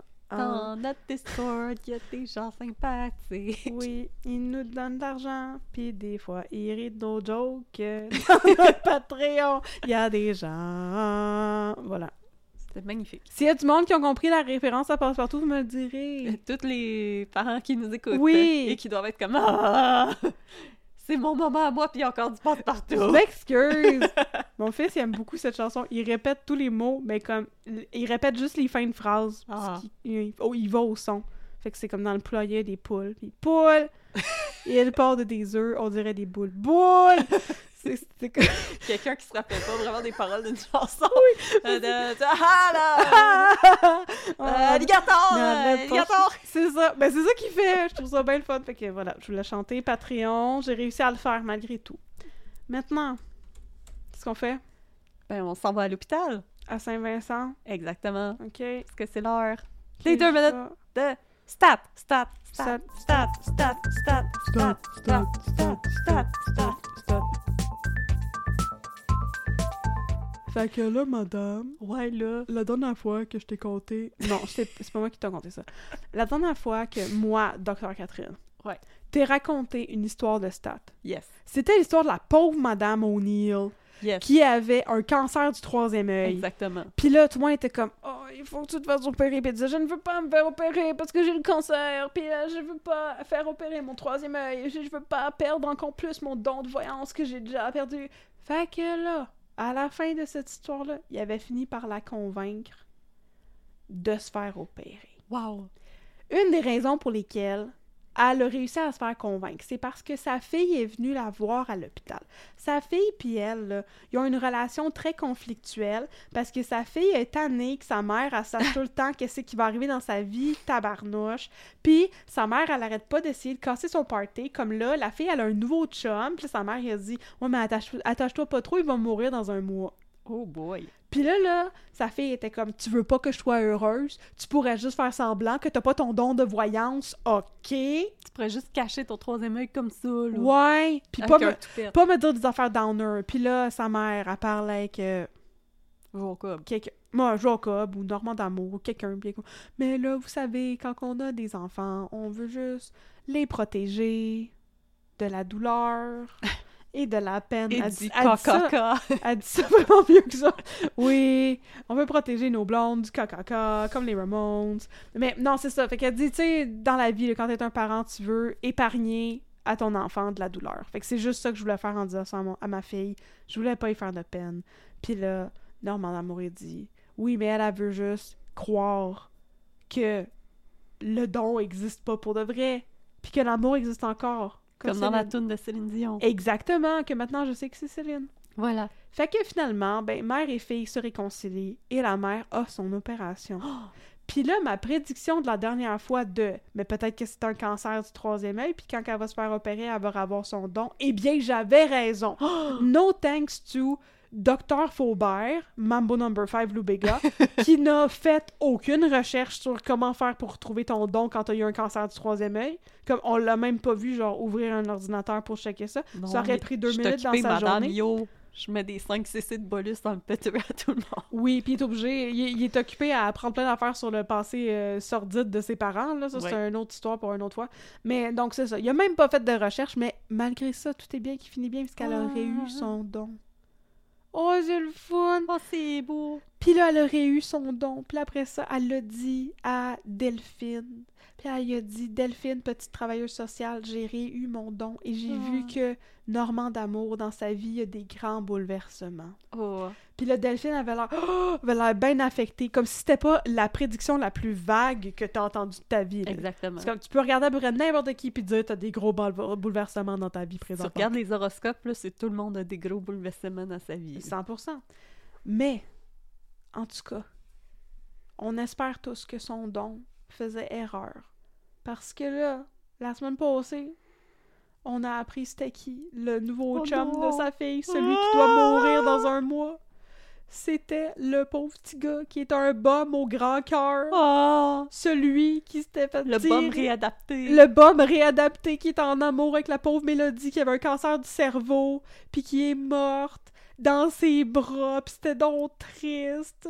Puis là, ben là, il y avait une deuxième chance d'être heureux, puis il a rencontré une nouvelle femme, puis c'était incroyable. Mais là, la Là, voyante a prédit qu'il allait mourir. Ah! Puis là, il s'est pointé à l'hôpital. Puis tout à coup, tout le monde dans le staff était 100% vendu à l'affaire du don. Tout le monde était comme « Oh non, Oh non, il va mourir! Oh non, c'est Olivier. Oh non, Olivier, il va. Oh non, Olivier va mourir. Puis comme deux minutes avant, bulle. tout le monde pensait que c'était pas vrai puis qu'elle était folle, la madame, là.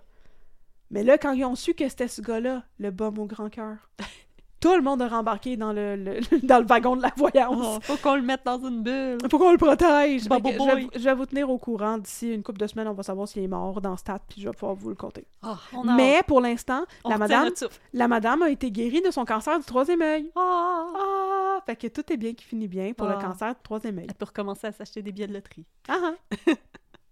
Chanceuse. Ah, je suis contente pour la madame. Ça m'a fait plaisir de te compter ça, mon chum. Yes, sir. Yes, sir. Stat! Stat.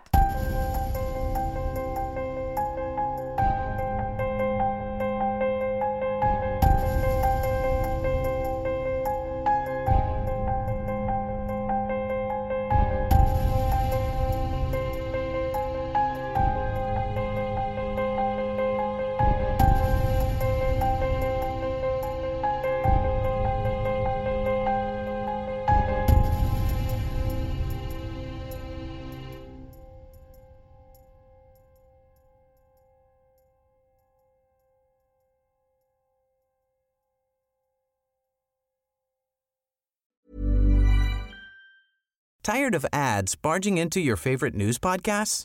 Good news. Ad-free listening is available on Amazon Music for all the music plus top podcasts included with your Prime membership.